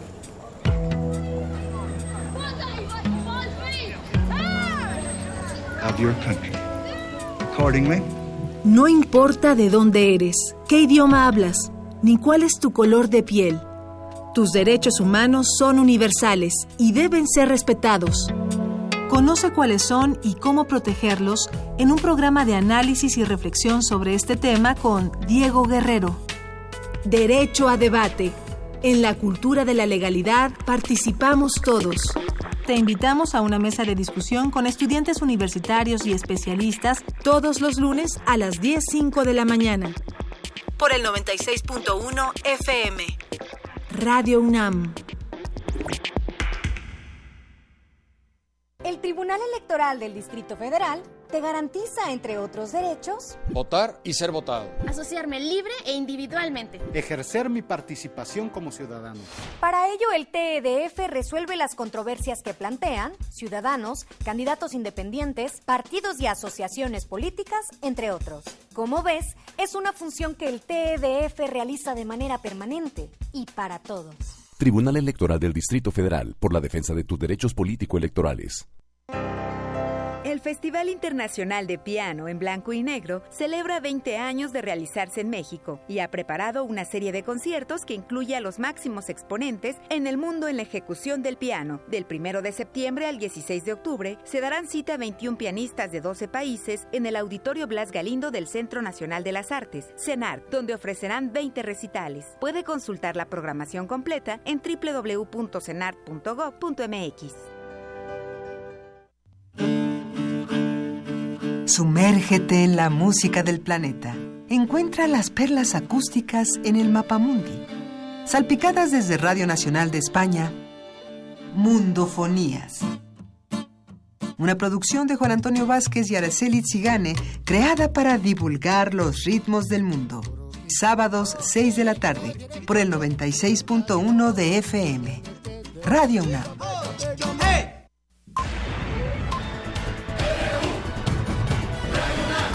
Prisma RU. Con Deyanira Morán.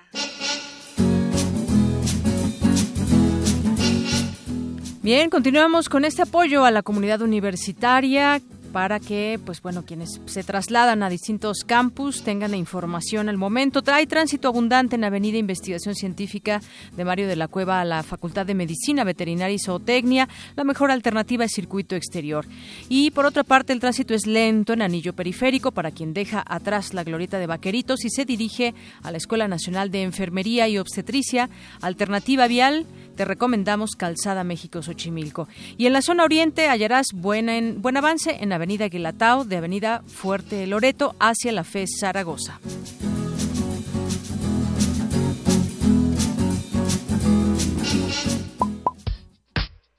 Queremos conocer tu opinión. Síguenos en Twitter como arroba PrismaRU. Para nosotros, tu opinión es muy importante. Síguenos en Facebook como Prisma RU. Dos con ocho minutos y bueno, ¿quién, ¿qué nos dicen en nuestro libro, en nuestro libro de caras? O sea, en el Facebook. Bueno, pues nos, nos saludan y le mandamos saludos nosotros a Amador Villa, a Norma Antunes y a Ofe Castro que nos escriben por Facebook.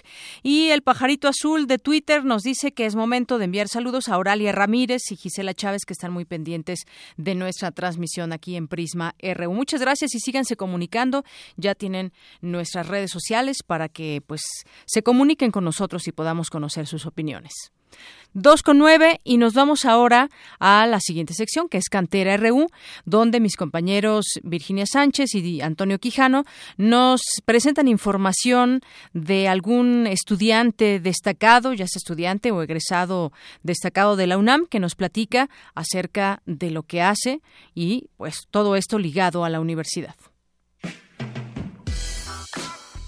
Daniel Vicente Gómez estudió en CCH Azcapotzalco y en 2011 ingresó a la Facultad de Estudios Superiores Iztacala para cursar la carrera de cirujano dentista, su primera opción.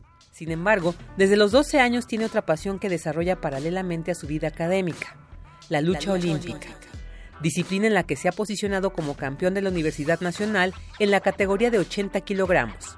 Ha sido campeón nacional en distintas categorías y desde 2009 compite internacionalmente, Participó en el Campeonato Panamericano de Cadetes, donde obtuvo el segundo lugar. Actualmente vive en el Centro Nacional de Desarrollo de Talentos Deportivos y Alto Rendimiento, espacio desde el cual desarrolla su vida deportiva sin descuidar su profesión, que combina entre la FES Tacala y la Clínica Cuautepec.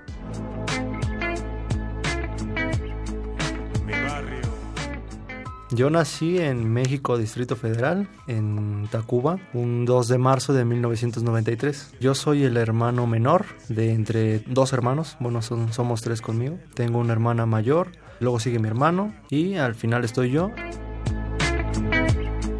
Yo nunca vi a mi papá luchar como tal. Bueno, hasta que llegamos al punto en que me llevó a practicarlo, yo no conocía la lucha grecorromana como tal. Y bueno, el acercamiento fue gracias a él, a la edad de los 12 años me parece, fue que a mi hermano y a mí nos lleva al deportivo militarizado, se llama Pentatlón. Y bueno, ahí nos llevó y pues ahora sí que llegamos para quedarnos. Bueno, yo desde la primera vez que lo practiqué, pues me di cuenta que era, era lo mío. Anteriormente yo ya había pasado por gimnasia, había pasado por fútbol americano, pasé por natación y en ninguno de esos deportes yo me hallé. Sentía que algo me faltaba. Este deporte también no es para cualquiera, ¿no? ¿Por qué? Porque exige mucho. Aquí realmente sí hay que prepararse bien porque pues sí hay muchísimas lesiones, ¿no? En las articulaciones, en el cuello. O sea, es un deporte que si se quiere practicar, pues ya se tiene que practicar de una manera más seria y no tanto como que recreativo, ¿no? Pues mamá está muy feliz, o sea, realmente mamá, fuese el deporte que fuera, ella estaba contenta, ¿no? En este caso, pues a veces sí se preocupaba mucho por el aspecto de las lesiones, sobre todo cuando competíamos y eso, eh, se preocupaba, pero realmente cuando ya se daba el resultado o así, pues era mucha felicidad para ella y pues también un orgullo, ¿no? Y de alguna manera, pues esto también nos alejaba de muchas otras cosas, ¿no? Porque yo las mañanas estudiaba y por las tardes pues era dedicarme a entrenar lo que soy ahora es gracias a ti. Yo realmente no pensaba ser dentista. En mi examen aptitudinal yo salí que iba para el área de las físico-matemáticas, ¿no? Pero en ese entonces mi hermana estaba estudiando la carrera de cirujano dentista. Eh, yo veía a mi hermana hacer sus prácticas y todo eso. Entonces me empezó a llamar la atención. Total que llegó el momento de decidir y como primera opción metí cirujano dentista y como segunda opción metí ingeniería civil. Y bueno, ya total que se dieron los resultados, efectivamente me quedé para cirujano dentista, pues empecé a estudiar el trato con el paciente y eso, pues me convencí que realmente era lo mío. Yo siempre he sabido que mi prioridad es el estudio. Me gusta mucho el deporte, pero mi prioridad siempre ha sido la escuela, ¿no? Entonces pues, yo le decía eso a mamá que a lo mejor ya no iba a poder continuar con eso. Y ella me comentaba que pues no me precipitara, ¿no? Que realmente pues el tiempo es el que iba a decir que, que sucedía, ¿no? Y así fue, o sea, fui llevando mi carrera, fui compitiendo, he sido campeón nacional desde el 2006 en diferentes categorías y en diferentes divisiones, ¿no? Ahorita ya soy pasante y bueno, estoy realizando mi servicio social ahí en la Facultad de Estudios Superiores de. Me gusta el hip hop en español, me gusta el RB, un poco de reggae, pero lo que más, más me gusta es el hip hop en español. Aquí La Mar, me gusta Boca Floja, de España me gusta Nach Scratch, bueno, de RB me gusta Flavio Rodríguez, Sharif. La vida que me toca. Yo comencé en esto de la lucha, como les comentaba, mucho antes de pues, ingresar a la carrera, ¿no? Y sí me ha dado esa disciplina de, pues, ponerme horarios, ¿no? Sobre todo, organizarme y bueno, de también no nada más disciplina, ¿no? O sea, me ha dado el hecho de pues la perseverancia, el cómo seguir a pesar de las adversidades, ¿no? Por así decirlo. Encajo en juego como pieza Lego. Yo ya he participado en eventos internacionales en la categoría adultos, que es la que ahorita me compete y que es la categoría que califica a Juegos Olímpicos. Esta categoría empieza a los 20 años, de los 20 años en adelante. Yo tengo 23. Realmente yo no me veo lejos de una clasificación a Juegos Olímpicos y obviamente pues estos cuatro años yo le voy a pues enfocar, ¿no? En mis entrenamientos y, y también a madurar, ¿no? Como, como luchador. Yo sé que tal vez esta vida no es como quisiste, pero resiste. Si yo, por ejemplo, gano el nacional en 80 kilos, en un evento internacional yo no puedo dar más de esos 80 kilos ni menos de esos 80 kilos. Si yo no doy los 80 kilos no lucho. Entonces pues me tengo que mantener. Estoy en deuda, te debo más que todo, más que todo el oro acumulado dentro de cualquier tesoro.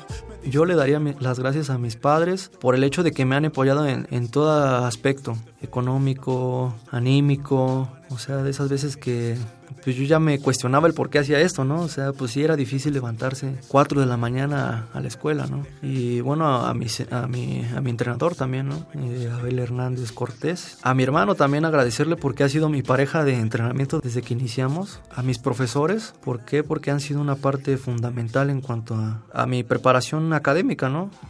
Y no hay quien le pueda vencer, saber aprender del ayer Pues yo les diría que se animen a, seguir eh, practicando deporte, a lo mejor no de una manera como yo, ¿no? Al alto rendimiento, pero pues sí que no lo dejen. ¿Por qué? Porque yo soy el más fiel testigo de que el deporte pues, sí te ayuda muchísimo con la escuela y viceversa. El guerrero es sabio, hace del escenario un santuario, cielo de discípulos, infierno de Para Radio UNAM, Virginia Sánchez y Antonio Quijano.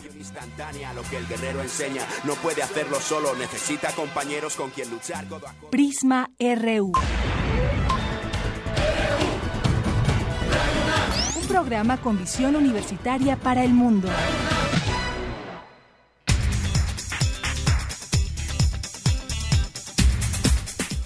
Continuamos aquí en Prisma RU. De aquí nos vamos ahora con mi compañero Jorge Díaz, porque el ex rector de la máxima casa de estudios, Juan Ramón de la Fuente, pidió hacer un frente intelectual contra Donald Trump. Jorge Díaz, adelante, buenas tardes. ¿Cómo estás, Yanira? Buenas tardes. El día de hoy, Juan Ramón de la Fuente, ex rector de la UNAM, ofreció una conferencia magistral. De, dijo que prohibir el tráfico de estupefacientes de droga no ayuda en nada y por más que se piense en construir un muro, no se evitará el tráfico. Eh, después se refirió directamente a las relaciones eh, binacionales entre México y Estados Unidos y esta fue la forma como calificó al señor Donald Trump, quien así lo dijo, vino y nos hizo una faena. Vamos a escuchar.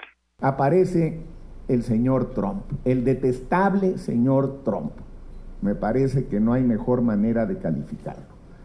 Y el detestable señor Trump viene y nos hace una faena completa, lo cual genera una sensación de malestar, de agravio, de desaliento, de pérdida de autoestima, que es lo que hoy comento.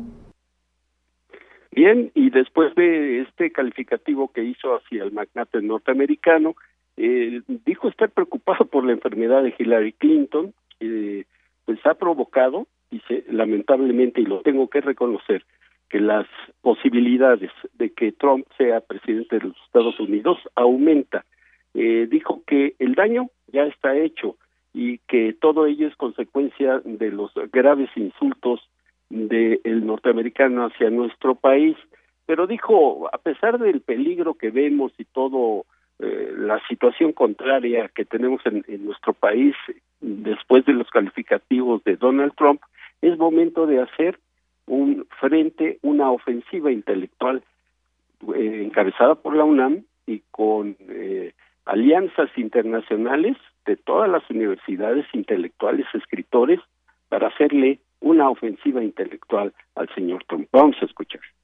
Necesitamos echarnos para adelante, no podemos simplemente quedarnos sintiendo mal porque nos han ofendido, porque nos han insultado, porque nos han difamado, eh, porque no es cierto.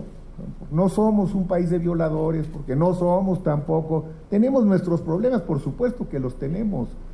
Y a veces creo que podríamos empezar por reconocerlos con más claridad y por resolverlos con más eficacia.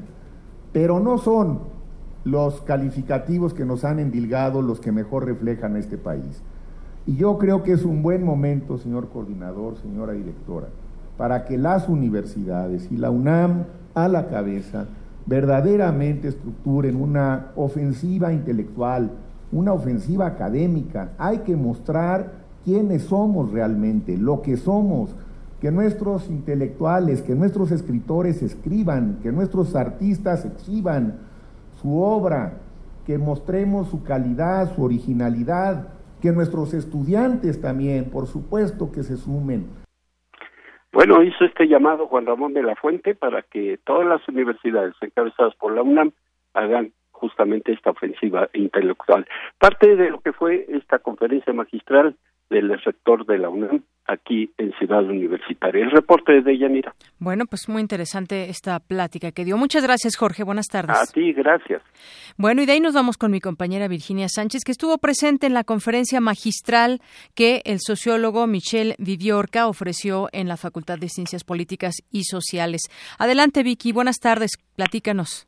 ¿Qué tal, Deyanira y auditorio? Muy buenas tardes. Este lunes el reconocido sociólogo Michel Viviorca, director de la revista Socio, ofreció una conferencia magistral en la Facultad de Ciencias Políticas y Sociales de la UNAM, donde planteó analizar la violencia desde tres perspectivas positivas. Escuchemos. En primer lugar, la violencia puede aparecer como revolucionaria y apuntar al poder de Estado. En segundo lugar, cuando la violencia aparece como decolonizatriz, acabando con una colonización, con una dominación, no dentro de un país, pero de fuera. Y en tercer lugar, la violencia puede ser considerada como emancipatriz cuando ella ofrece a un grupo humano la posibilidad de minimizar otras perspectivas de violencias, la posibilidad de expulsar la violencia con menos violencia, a un costo limitado. Acompañado de la directora de la facultad Angélica Cuellar, además de Judith Boxer, Mario Luis Fuentes, Julieta Morales Sánchez y Jorge Chabat, el académico aseguró que no podemos generalizar las condiciones y características de la violencia, ya que ésta depende del contexto en que se genera. Esto dijo. La violencia tiene muchos aspectos, muchos aspectos subjetivos. La violencia para mí aquí hoy día tal vez no es la violencia de otros aquí mismo tal vez no es la misma que la violencia en otras sociedades, en otros tiempos, en otros lugares. Lo que es violente para mí hoy ya no es violente para otros en otros, otras situaciones. Viviorca señaló que ante la violencia que se vive en Europa con el Estado Islámico, se han expuesto interrogantes que buscan identificar si es la, la, religión el factor que ha provocado que jóvenes radicalizados, en particular migrantes, se sumen a este grupo terrorista o se trata de respuestas frente al racismo, la discriminación, otros aspectos sociales y una búsqueda de sentido para su existencia. Enfatizó que la violencia no puede pensarse únicamente de manera global, ya que intervienen dimensiones geopolíticas, locales e históricas. Escuchemos. Que no hay una política única para afrontar estos problemas, porque los casos son distintos individuo por individuo. Acabar con la violencia necesitamos conocimientos muy diversos y debemos saber que estos conocimientos hacen que no se puede haber una política única, pero varios elementos de una política que debe ser global, pero lo que es seguro es que no hay de remedio de tipo milagro, no hay de solución fácil, son problemas muy complejos. Esta es la información de la conferencia de Yanira. Muy buenas tardes. Gracias, Vicky. Muy buenas tardes. Bueno, pues ahí está este tema de la violencia. Son reflexiones interesantes que hace Michelle Vidiorca y bueno, parte de lo que de lo que pues se dio en esta conferencia magistral y que además no se puede generalizar la violencia, el tema de la religión eh, en el en el terrorismo o bien pues es también una reacción a las eh, pues a los distintos eh, también respuestas al racismo que tiene, que padece mucha gente en algunos, en algunos países. Habrá que repensarlo muchas veces. Bueno, pues nos vamos a más información ahora eh, nacional, retomando un poco lo que comentábamos acerca de los recortes del presupuesto y todo lo que viene, la inconformidad que también señalaron los, eh, los empresarios. Bueno, hoy se publica una entrevista en el periódico Excelsior, se la recomiendo, pues es de José Antonio Mit, el nuevo y el recién nombrado secretario de Hacienda y Crédito Público. Es interesante, dadas eh, pues el tipo de preguntas que se le señalan. Por ejemplo, se le pregunta sobre el 2018, que bueno, pues ya algunos eh, irán preparando el terreno para, para alzar la mano o no en las próximas elecciones presidenciales. El secretario de Hacienda y Crédito Público llama a consolidar las finanzas públicas como eje de que dé certeza y tranquilidad y afirma que el presupuesto para el próximo año es un paquete distinto que exige a todos los actores especial cuidado en estabilidad del país. Es lo que dice que es su preocupación ahora. No está pensando en el 2018. Le preguntan también por ahí cómo te, cómo te sientes de defender un paquete en el que naturalmente no participaste en su confección. Dice que le toca defender un paquete que estudió y que le genera convicción y compromiso, pero sobre todo, y aquí es muy importante, los paquetes económicos no son sorpresas, sino que los paquetes económicos se van anticipando y se van construyendo en el transcurso del año. También le preguntan en qué momento en este momento del país, en este momento del sexenio, en este momento de la política y la economía, ves como una ventaja o desventaja ser un hombre que no forma parte de un partido político, que no milita, pues en el, en este caso en el PRI. Y dice que la vocación del servicio público tiene diferentes aciertos y todos son válidos. Hay quien escoge hacer de la vocación el servicio público una trayectoria partidista, una trayectoria militante, como fue el caso de su padre, señala. Y en su caso personal es una ventaja o una desventaja, se le pregunta, y dice que pues ya no se puede recortar más el ajuste, bueno, que, no es un impedimento el que no sea del PRI y que además pues insisten en defender este presupuesto, aunque él no haya participado, pero dice que se prevé porque se va construyendo durante todo el año. También hay por ahí otra pregunta, le dicen, si la economía fuera un cuerpo convaleciente y tú fueras el médico principal, ¿estaría la economía mexicana en terapia intensiva en este momento? Digo, así lo apreciarían, apreciarían muchos, ¿no? Dice que no, que no está en una terapia intensiva. Y bueno, por ahí varias preguntas también le hacen en torno a Trump en México por razones económicas. Y desde su punto de vista fue buena esta visita porque dice que si uno revisa, si uno agrupa las propuestas de las dos campañas en tres bloques que son muy importantes, el bloque migratorio, nada más por poner un ejemplo, eh, eh, dice que pues se ha cambiado el discurso de Donald Trump y que esto ha sido bueno, incluso en la economía se mandaron diferentes mensajes. Eso es lo que lo que opina, es una entrevista bastante larga, si la quiere leer, la publica hoy el Excelsior. Y bueno, quien reclama también y alza la mano en torno al presupuesto 2017 es Miguel Ángel Mancera, jefe de gobierno capitalino, donde arremetió ayer en contra del gobierno federal por el recorte presupuestal e incluso acusó que le incumplieron los acuerdos al no asignarle recursos para las ampliaciones de la línea 9, 12 y la del sistema y la A del sistema de transporte colectivo Metro para 2017 y criticó que el fondo de capitalidad que significó este año cuatro mil millones de pesos. Está propuesto por la Secretaría de Hacienda y Crédito Público en ceros para 2017. Está muy enojado Miguel Ángel Mancera por este recorte en el presupuesto y dice que va a defender a la ciudad. Y bueno, estos eh, temas de economía también van pegando. Ahora, pues se sabe ya con todo que Pemex despedirá a casi 9.000 empleados en 2017. El próximo año contará con solo 116.601 trabajadores, lo que significa un recorte de 36.484 trabajadores, lo que significa, es decir, el 23.8% menos respecto al total de 2014 cuando fue promulgada la reforma energética. Y bueno, y dicen que no, iba a afectar a Pemex, ni en su presupuesto, ni en los empleos. La realidad los rebasa, ¿no? Después de sus discursos. También en otra información, los 32 estados serán los principales receptores del gasto el año entrante.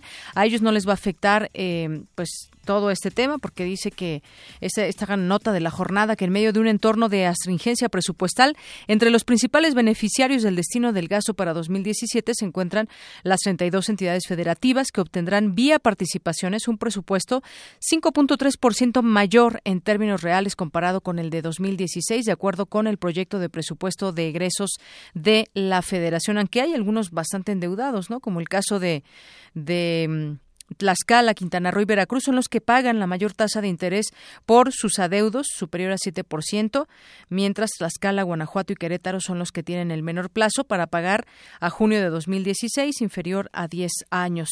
Y en todo ese tema económico, el dólar subió 19.40, algunos incluso aluden a la salud de Hillary Clinton, sube el dólar 21 centavos, está vendiéndose en 19.40, el tipo de cambio del peso mexicano frente al dólar opera 21 centavos por arriba del cierre que habíamos tenido el viernes a la espera de declaraciones de miembros de la Reserva Federal y en un contexto de descenso en los precios del petróleo, así como bolsas de valores mixtas a nivel internacional. Bueno, pues subió el dólar unos centavos respecto al viernes. Y bueno, en otra información nacional, Francisco Monje Araiza, mejor conocido en Sonora como Pancho Platas, intentó sobornar.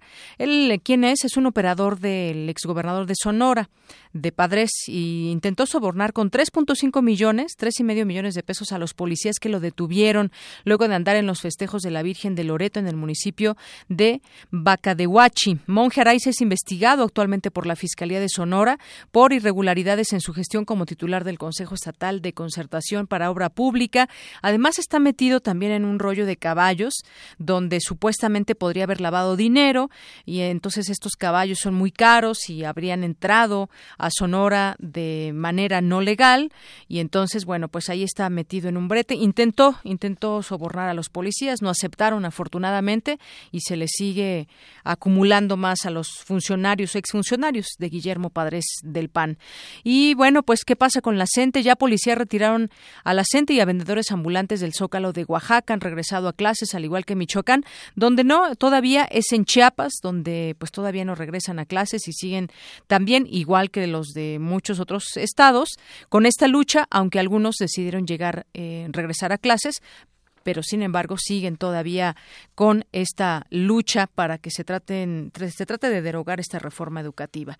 Bueno, por otra parte, esta plataforma nueva de transparencia del INAI, que bueno, uno pensaría que con todas las inversiones que se hacen millonarias, porque costó 19.6 millones de pesos, pues resulta que no sirve.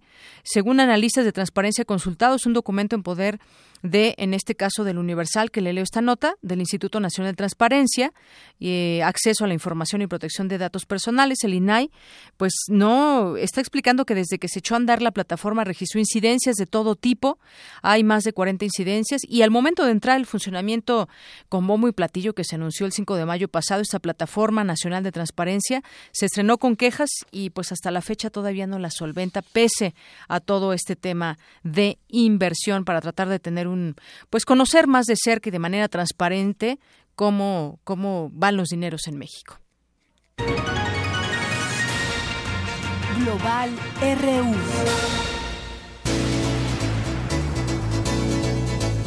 Bien, y ayer fue 11 de septiembre y al cumplirse, cumplirse el vigésimo quinto, el décimo quinto aniversario de los atentados contra las Torres Gemelas en Nueva York y el Pentágono en la capital de, esta, de en la capital de Nueva York, en, Nueva York, pues en esta ciudad, al sumarse, el presidente Barack Obama hizo un llamado a sus compatriotas a sumarse al carácter de la nación como un país que atrae gente de todos los rincones del mundo, de diferente religión y de diversa extracción. Sostuvo que los grupos extremistas nunca serán capaces de derrotar a Estados Unidos. Casi 3.000 personas, recordemos, murieron el 11 de septiembre de 2001, cuando 19 atacantes suicidas de Al Qaeda secuestraron cuatro aviones de línea y los estrellaron contra las Torres Gemelas de Nueva York. El Pentágono en Washington y sobre un campo de Shanksville en Pensilvania.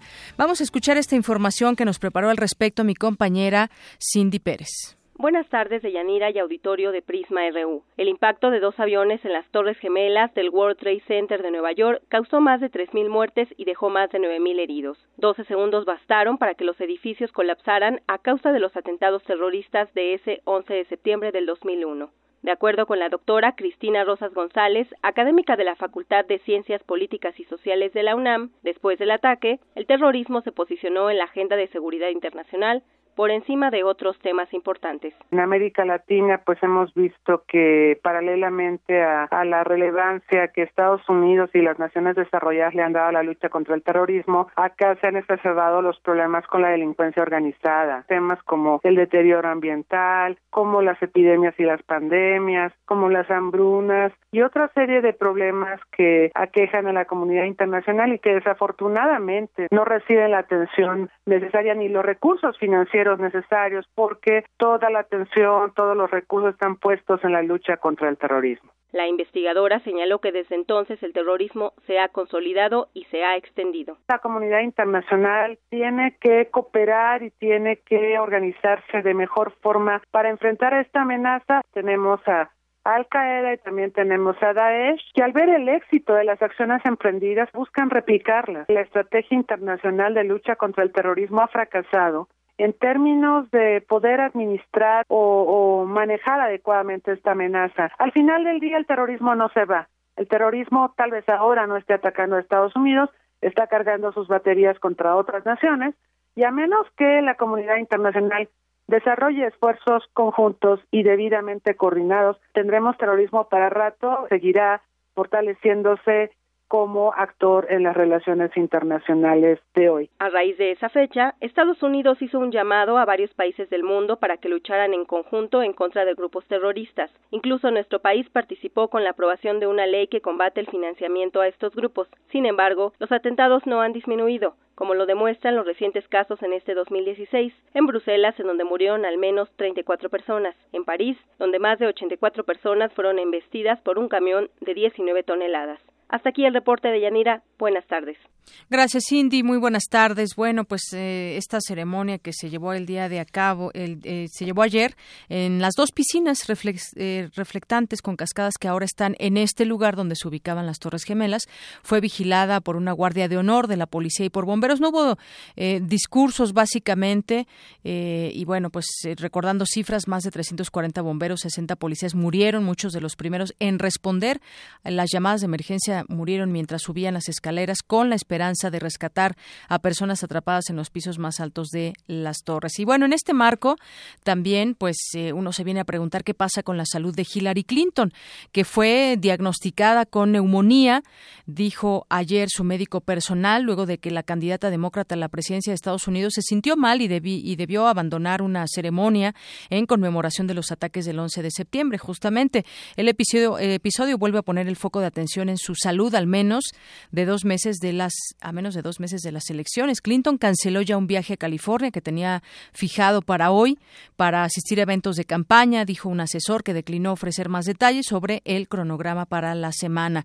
Clinton tiene 68 años, fue diagnosticada el viernes, pero su condición solo se conoció horas después de que un video compartido en las redes sociales pareció mostrarla tambaleándose y con sus rodillas doblándose antes de ser introducida en un vehículo para abandonar el evento el domingo, el día de ayer. El diagnóstico de neumonía de Clinton viene en un momento crucial en su carrera a la Casa Blanca contra su rival republicano Donald Trump, quien se abstuvo de hacer comentarios sobre su salud el domingo, pero ya dijo que él va a mostrar también su, eh, su parte médico para que conozcan de su salud. Esto fue lo que sucedió con Hillary Clinton y bueno, pues se tambalea ella. No sabemos si así también su campaña a poco tiempo de que se lleven las elecciones y en plenas campañas ya también estarán por iniciarse los debates que tendrán eh, pues para que se conozcan las plataformas y que debatan entre ellos para ver por quién se deciden votar los estadounidenses. Bueno, en otra información, un sismo de 5.3 grados Richter sacude Corea del Sur, se registró al sureste de Corea horas, horas después de que agentes de inteligencia surcoreanos advirtieron que Corea del Norte estaría lista para realizar un nuevo ensayo nuclear en cualquier momento. Esto fue lo que sucedió, no se sabe una u otra relación con estos eventos, pero la agencia meteorológica de Corea del Sur informó que el epicentro del movimiento telúrico se sitúa a 8 kilómetros al sur de la localidad de Jeonju. Y bueno, pues alto al fuego, piden un acuerdo lleno de interrogantes en, Siria. El secretario de Estado estadounidense John Kerry y su par ruso Sergei Lavrov elogiaron el sábado pasado el pacto para reanudar el proceso de paz en Siria. Y la senadora Isabel Allende Bussi, hija del fallecido gobernante socialista Salvador Allende, reafirmó su intención de postularse a la presidencia de Chile para sus suceder a la actual mandataria Michelle Bachelet. Eh, Allende Bussi hizo este anuncio un día antes del aniversario número 43 del golpe militar que encabezó el general Augusto Pinochet el 11 de septiembre de 1973 en contra de su padre, quien murió en La Moneda, la sede de gobierno, tras los bombardeos de la Fuerza Aérea. 2 con 38. Prisma RU.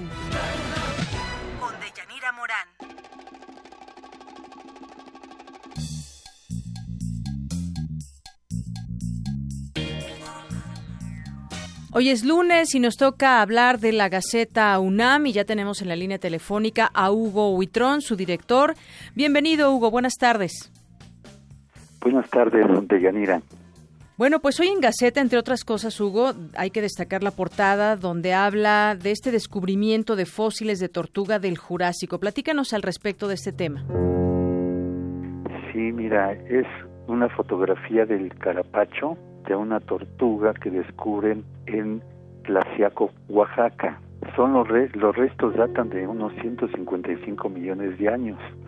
Son los más antiguos de la nación.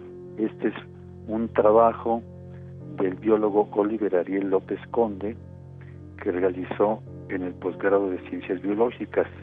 Es un descubrimiento muy importante y ahorita es el más antiguo en México. Esto por una parte. ¿Y en deportes qué nos recomiendas el día de hoy? En deportes pues traemos el triunfo de, los Pumas. Ese 4-1, favor Pumas. Un 4-1 que lo coloca en tercer lugar, se mantiene mantiene un buen paso en la Liga MX y bueno, pues con, continuar con los triunfos Eso esperamos por el recibimiento también que han tenido los Pumas ahí en el Estadio Olímpico.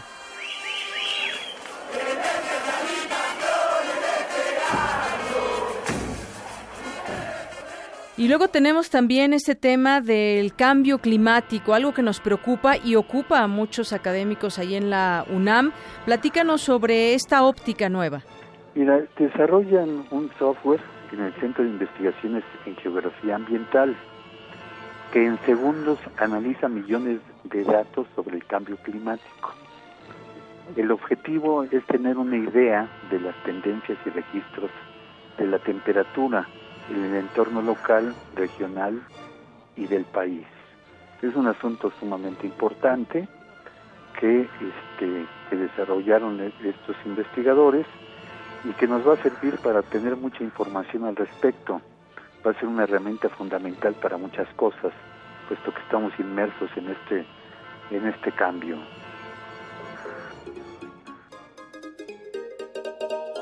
También yo quisiera destacar que He4She va desde China, España, Costa Rica, Canadá y Estados Unidos, una iniciativa a la que se ha sumado la UNAM. ¿Algo más que tú quieras agregar, eh, Hugo? Pues mira, hay una hay una nota de Marisa Velastegui Goitia, profesora de Filosofía y Letras, que propone un puente temático entre los Pokémones, que están tan de moda, que han llenado de apariciones las calles de, de nuestra república, y los fantasmas de la obra del escritor Juan Rulfo. Ella lo hace a partir de una, una charla de Pedro Páramo y sus, y sus monstruos. Es algo interesante, es algo bonito, que lo pueden, la pueden encontrar en nuestras páginas.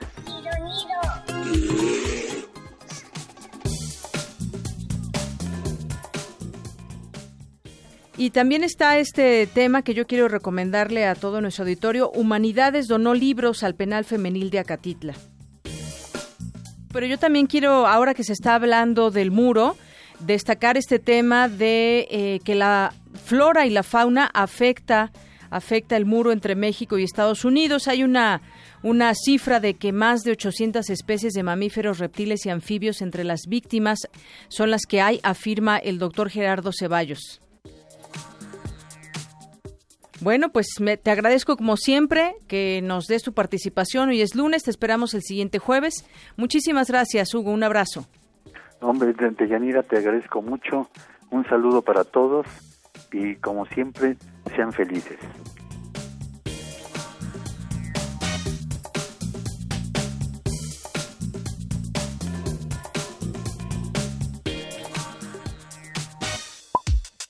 Para nosotros, tu opinión es muy importante. Síguenos en Facebook como Prisma RU. Queremos conocer tu opinión. Síguenos en Twitter como arroba PrismaRU.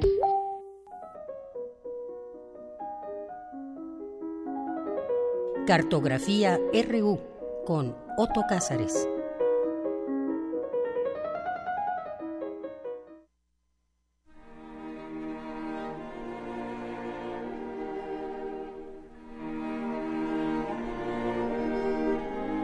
Son las 2 con 44 minutos y ya estamos aquí en cabina con Otto Cázares en cartografía. Bienvenido, Otto. Bien, gracias, Deyanira. Buenas tardes.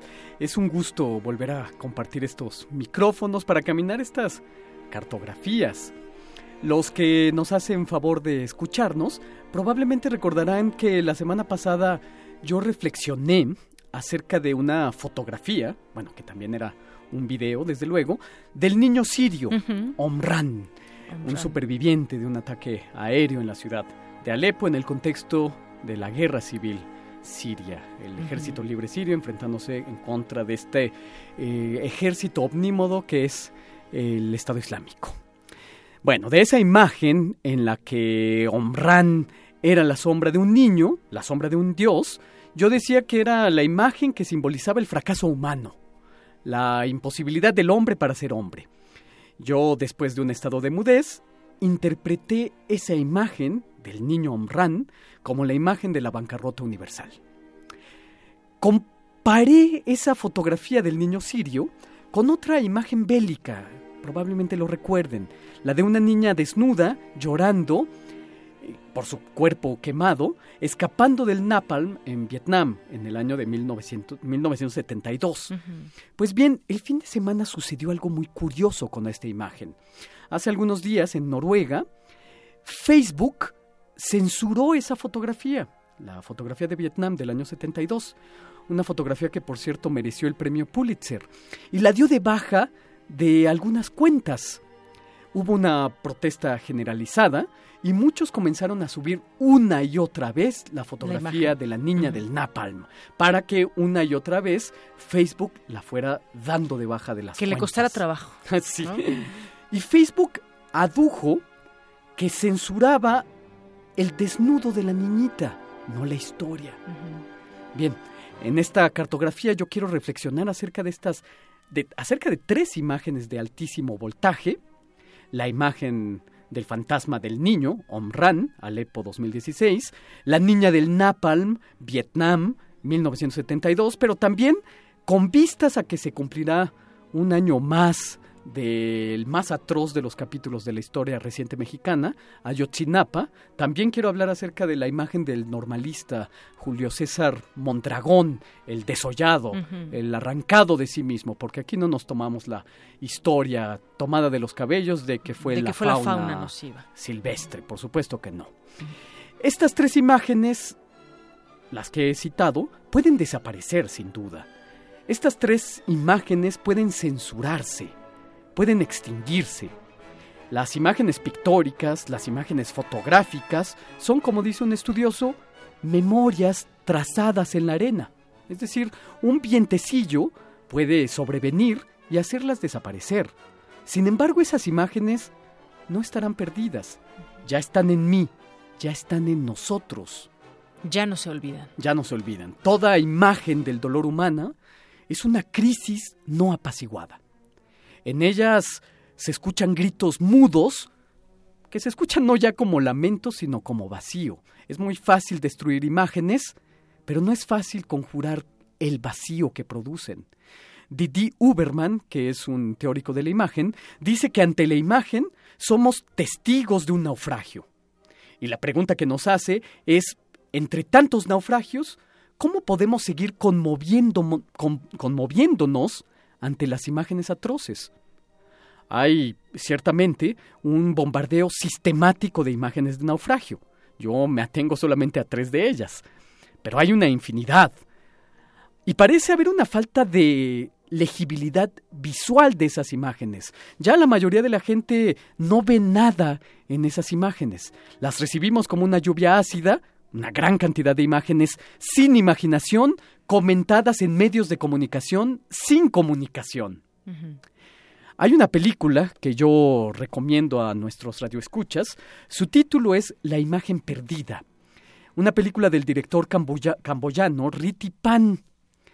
En esta película, de manera extraordinariamente poética, evocativa, el director retrata con unas figuritas talladas en madera los horrores del régimen dictatorial de Pol Pot, en lo que se llamaba Campuchea Democrática, en Camboya, 1975-1979. En esa película, Pan se hace unas preguntas fuertes, profundas, que traigo, convoco a esta cartografía. Él pregunta, ¿qué muestra en realidad una imagen de la muerte? ¿No sería preferible mostrar las fotografías de gente desconocida mirando hacia la cámara? Es decir, mirando de frente a su verdugo? Y aquí hay un punto muy interesante. El ojo del fotógrafo es el ojo del verdugo. Cuando miramos imágenes violentas, nosotros, los espectadores, somos los ojos del verdugo. Alguien decide fotografiar ese momento particular de dolor humano. ¿Por qué ese momento y no otro? ¿Por qué el momento de eh, Mondragón desollado, arrancado de sí mismo, y no el momento antes, el instante de la resistencia? ¿Quién toma las fotos de gente antes de morir? El verdugo. ¿Quién ha filmado a la gente enferma? El verdugo. ¿Quién ha filmado los vestíbulos de la muerte? El verdugo también. ¿Quién fotografió a Julio César Mondragón sin rostro? Probablemente su verdugo. No lo sabemos, el verdugo es anónimo. Y además el verdugo sobrevive. el fotógrafo queda invisible. Detrás de las imágenes hay una voluntad de selección, el momento que quieren fotografiar. Y detrás de esta voluntad se esconde muchas veces, eh, se repliega el anonimato. Es decir, el fotógrafo que tomó la fotografía del niño de Alepo, decidió sacar la foto en, lugar de cubrir al niño con una frazada, en vez de eh, curar sus heridas, abrazarlo, consolarlo, etc. No, decide tomar la fotografía. Se vuelve los ojos del verdugo y nosotros, espectadores, compartimos eh, el estado del, verdugo. Precisamente la invisibilidad del verdugo fotógrafo me hace pensar, ya para terminar, en el relato El hombre invisible de H.G. Wells. El hombre invisible tiene la capacidad de ver sin ser visto. De repente las puertas de la estancia se abren y se, cierran por sí solas. Se puede oír claramente el ruido de algunas pisadas, pero no ves quién, las, quién pisa. Oyes cómo se se abre un cajón del escritorio y también escuchas cómo se remueven los papeles. Sabes que te están robando, pero no puedes ver a ningún ladrón. Alguien de, de repente estornuda. ¡Ashu! Después alguien te pellizca la nariz. Es el hombre invisible. El hombre invisible goza de un gran poder, su invisibilidad. Es muy curioso y creo que aquí estriba la genialidad y la profundidad psicológica de H.G. Wells, que aquel que tiene la capacidad de ver sin ser visto, en él se despierta una cierta psicopatía. El hombre invisible tiene que transgredir desde su invisibilidad el campo de lo visible. El hombre invisible tiene que matar, quemar, tiene que violar. Esa, en mi opinión, es la metáfora que mejor define el anonimato del camarógrafo o del fotógrafo de la violencia. No eh, puede ver las andancias del hombre invisible por la gorda figura del señor Marvel, que es el instrumento del hombre invisible. El señor Marvel es quien carga los libros y de modo que ahí donde se ve al, al señor Marvel, ahí está el hombre invisible. La fotografía de la violencia es el señor Marvel, del hombre invisible. Así lo podemos detectar. Las fotografías de la violencia sobreviven porque han hecho de nuestro interior un campo fértil. No las vamos a olvidar. No vamos a olvidar ni a Omran, ni a la niña del Napalm, ni a Julio César Mondragón, que son solamente tres nombres. De ellos sí conocemos los nombres, pero hay una infinita cantidad de imágenes en las que aparece gente de las que desconocemos los nombres. Precisamente, yo traigo aquí tres crisis no apaciguadas que dejan en el anonimato al, al hombre invisible que decidió tomar las fotos, pero nosotros no vamos a olvidar. Ese es. mi comentario de hoy, querida Deyanira, con respecto a esta eh, dar de baja una imagen histórica, una imagen que convoca a la crisis. Así es, y con qué elementos, bajo qué perspectiva. Pues Otto, muchísimas gracias. De nada, Deyanira, y hasta el próximo lunes. Hasta el próximo lunes, Otto, muchas gracias. Arte y cultura.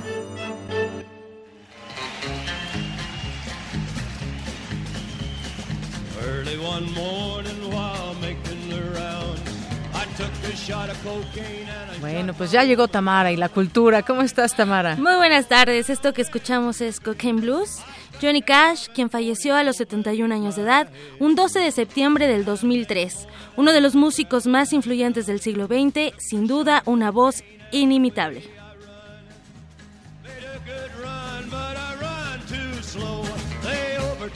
Down in Juarez, Mexico. Laid in the hot joints, taking the pill.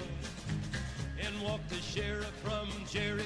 Y bueno, en otra información de Yanira, si les gustan las máscaras africanas, los elefantes de tela de la India, teatro de sombras balinés, talismanes japoneses y retablos peruanos, los invito al centro, a la sala de convenciones colecciones universitarias del Centro Cultural Universitario Tlatelolco. La exposición es una revisión lúdica y experimental de la gran colección de arte popular internacional de la UNAM más de 2.500 piezas de 41 países provenientes de los cinco continentes. La muestra cuenta diferentes travesías de dichos objetos, los viajes de los antropólogos que las, rastrearon por todo el mundo, su llegada a México en el marco de la Olimpiada de 1968, el discurso del pueblo, la juventud y la paz.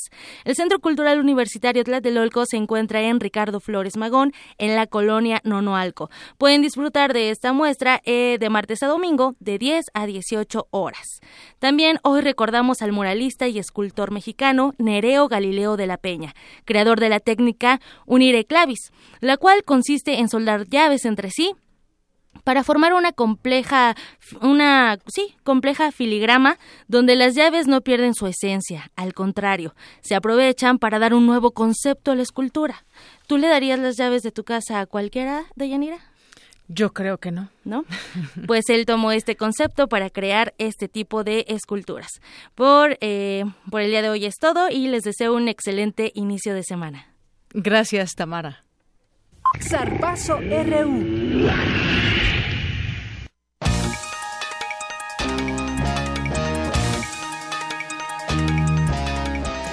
Vámonos contigo, Eric. Gracias, Deyanira. Te cuento que la delegación mexicana paralímpica ya tiene siete medallas, pues este fin de semana la judoka Alenia Rubalcaba consiguió una presea de oro en su disciplina.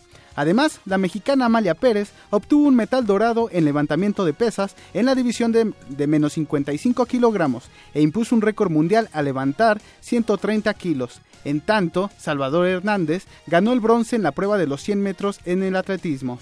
Por su parte, Pedro Rangel dio la sorpresa de la jornada y obtuvo la medalla de bronce en nado en los 100 metros de pecho. Escuchemos las palabras de Rangel luego de colgarse su presea. Sí, pues muchas gracias. La verdad es que sí me, sí me siento muy agradecido con Dios, con la vida. Eh, la verdad sí no estaba pronosticada esta medalla. Eh, veníamos de, con una lesión, veníamos acarreando una lesión en cervicales que no nos dejó entrenar bien toda la temporada. Eh, pero desafortunadamente o afortunadamente para mí el, el, el, brasileño no nadó bien. Entonces eso me dio la oportunidad para, para yo meterme en el tercer lugar con esto, la delegación mexicana tiene cuatro oros, una plata y un bronce, y se ubica en el decimotercera posición del medallero, el cual encabeza China con 39 preseas, le siguen Gran Bretaña con 56 y Ucrania con 49. En información del deporte blanco, ayer culminó el abierto de Estados Unidos. El suizo Stanislas Babrinka venció en la final al serbio Novak Djokovic, con parciales de 6-7, 6-4, 7-5 y 6-3. En tanto, Angelique Kerber se convirtió en la segunda tenista alemana en ganar un US Open tras derrotar a la checa Carolina Pliskova en la final del último Grand Slam del año.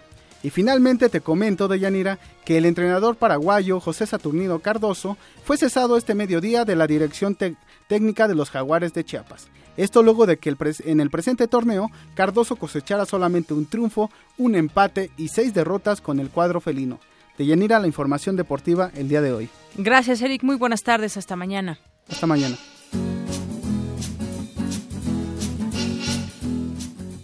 Dos con ocho y bueno, para ti que vas hacia la Facultad de Economía y buen avance que registra el circuito escolar desde Avenida Insurgentes hacia la Facultad.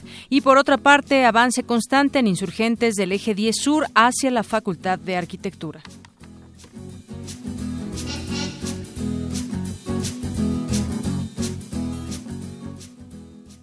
Bueno, y antes de irnos, ya mi compañera Cindy Pérez tiene la información de última hora. Cindy, buenas tardes.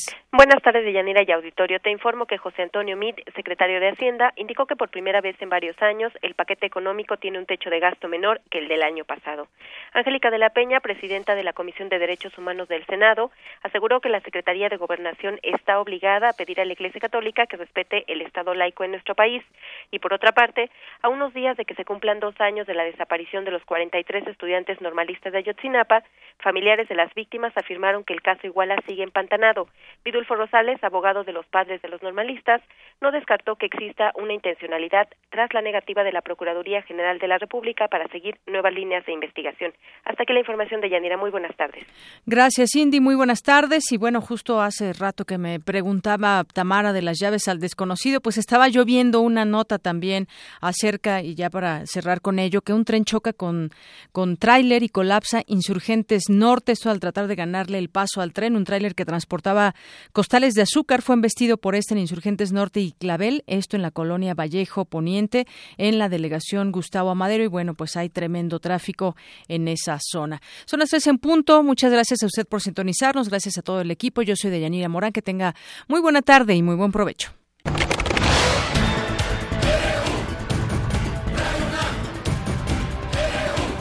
Prisma RU. Los perfiles del acontecer universitario de México y el mundo en una frecuencia. De lunes a viernes, de una a 3 de la tarde. Radio UNAM. Clásicamente informativa.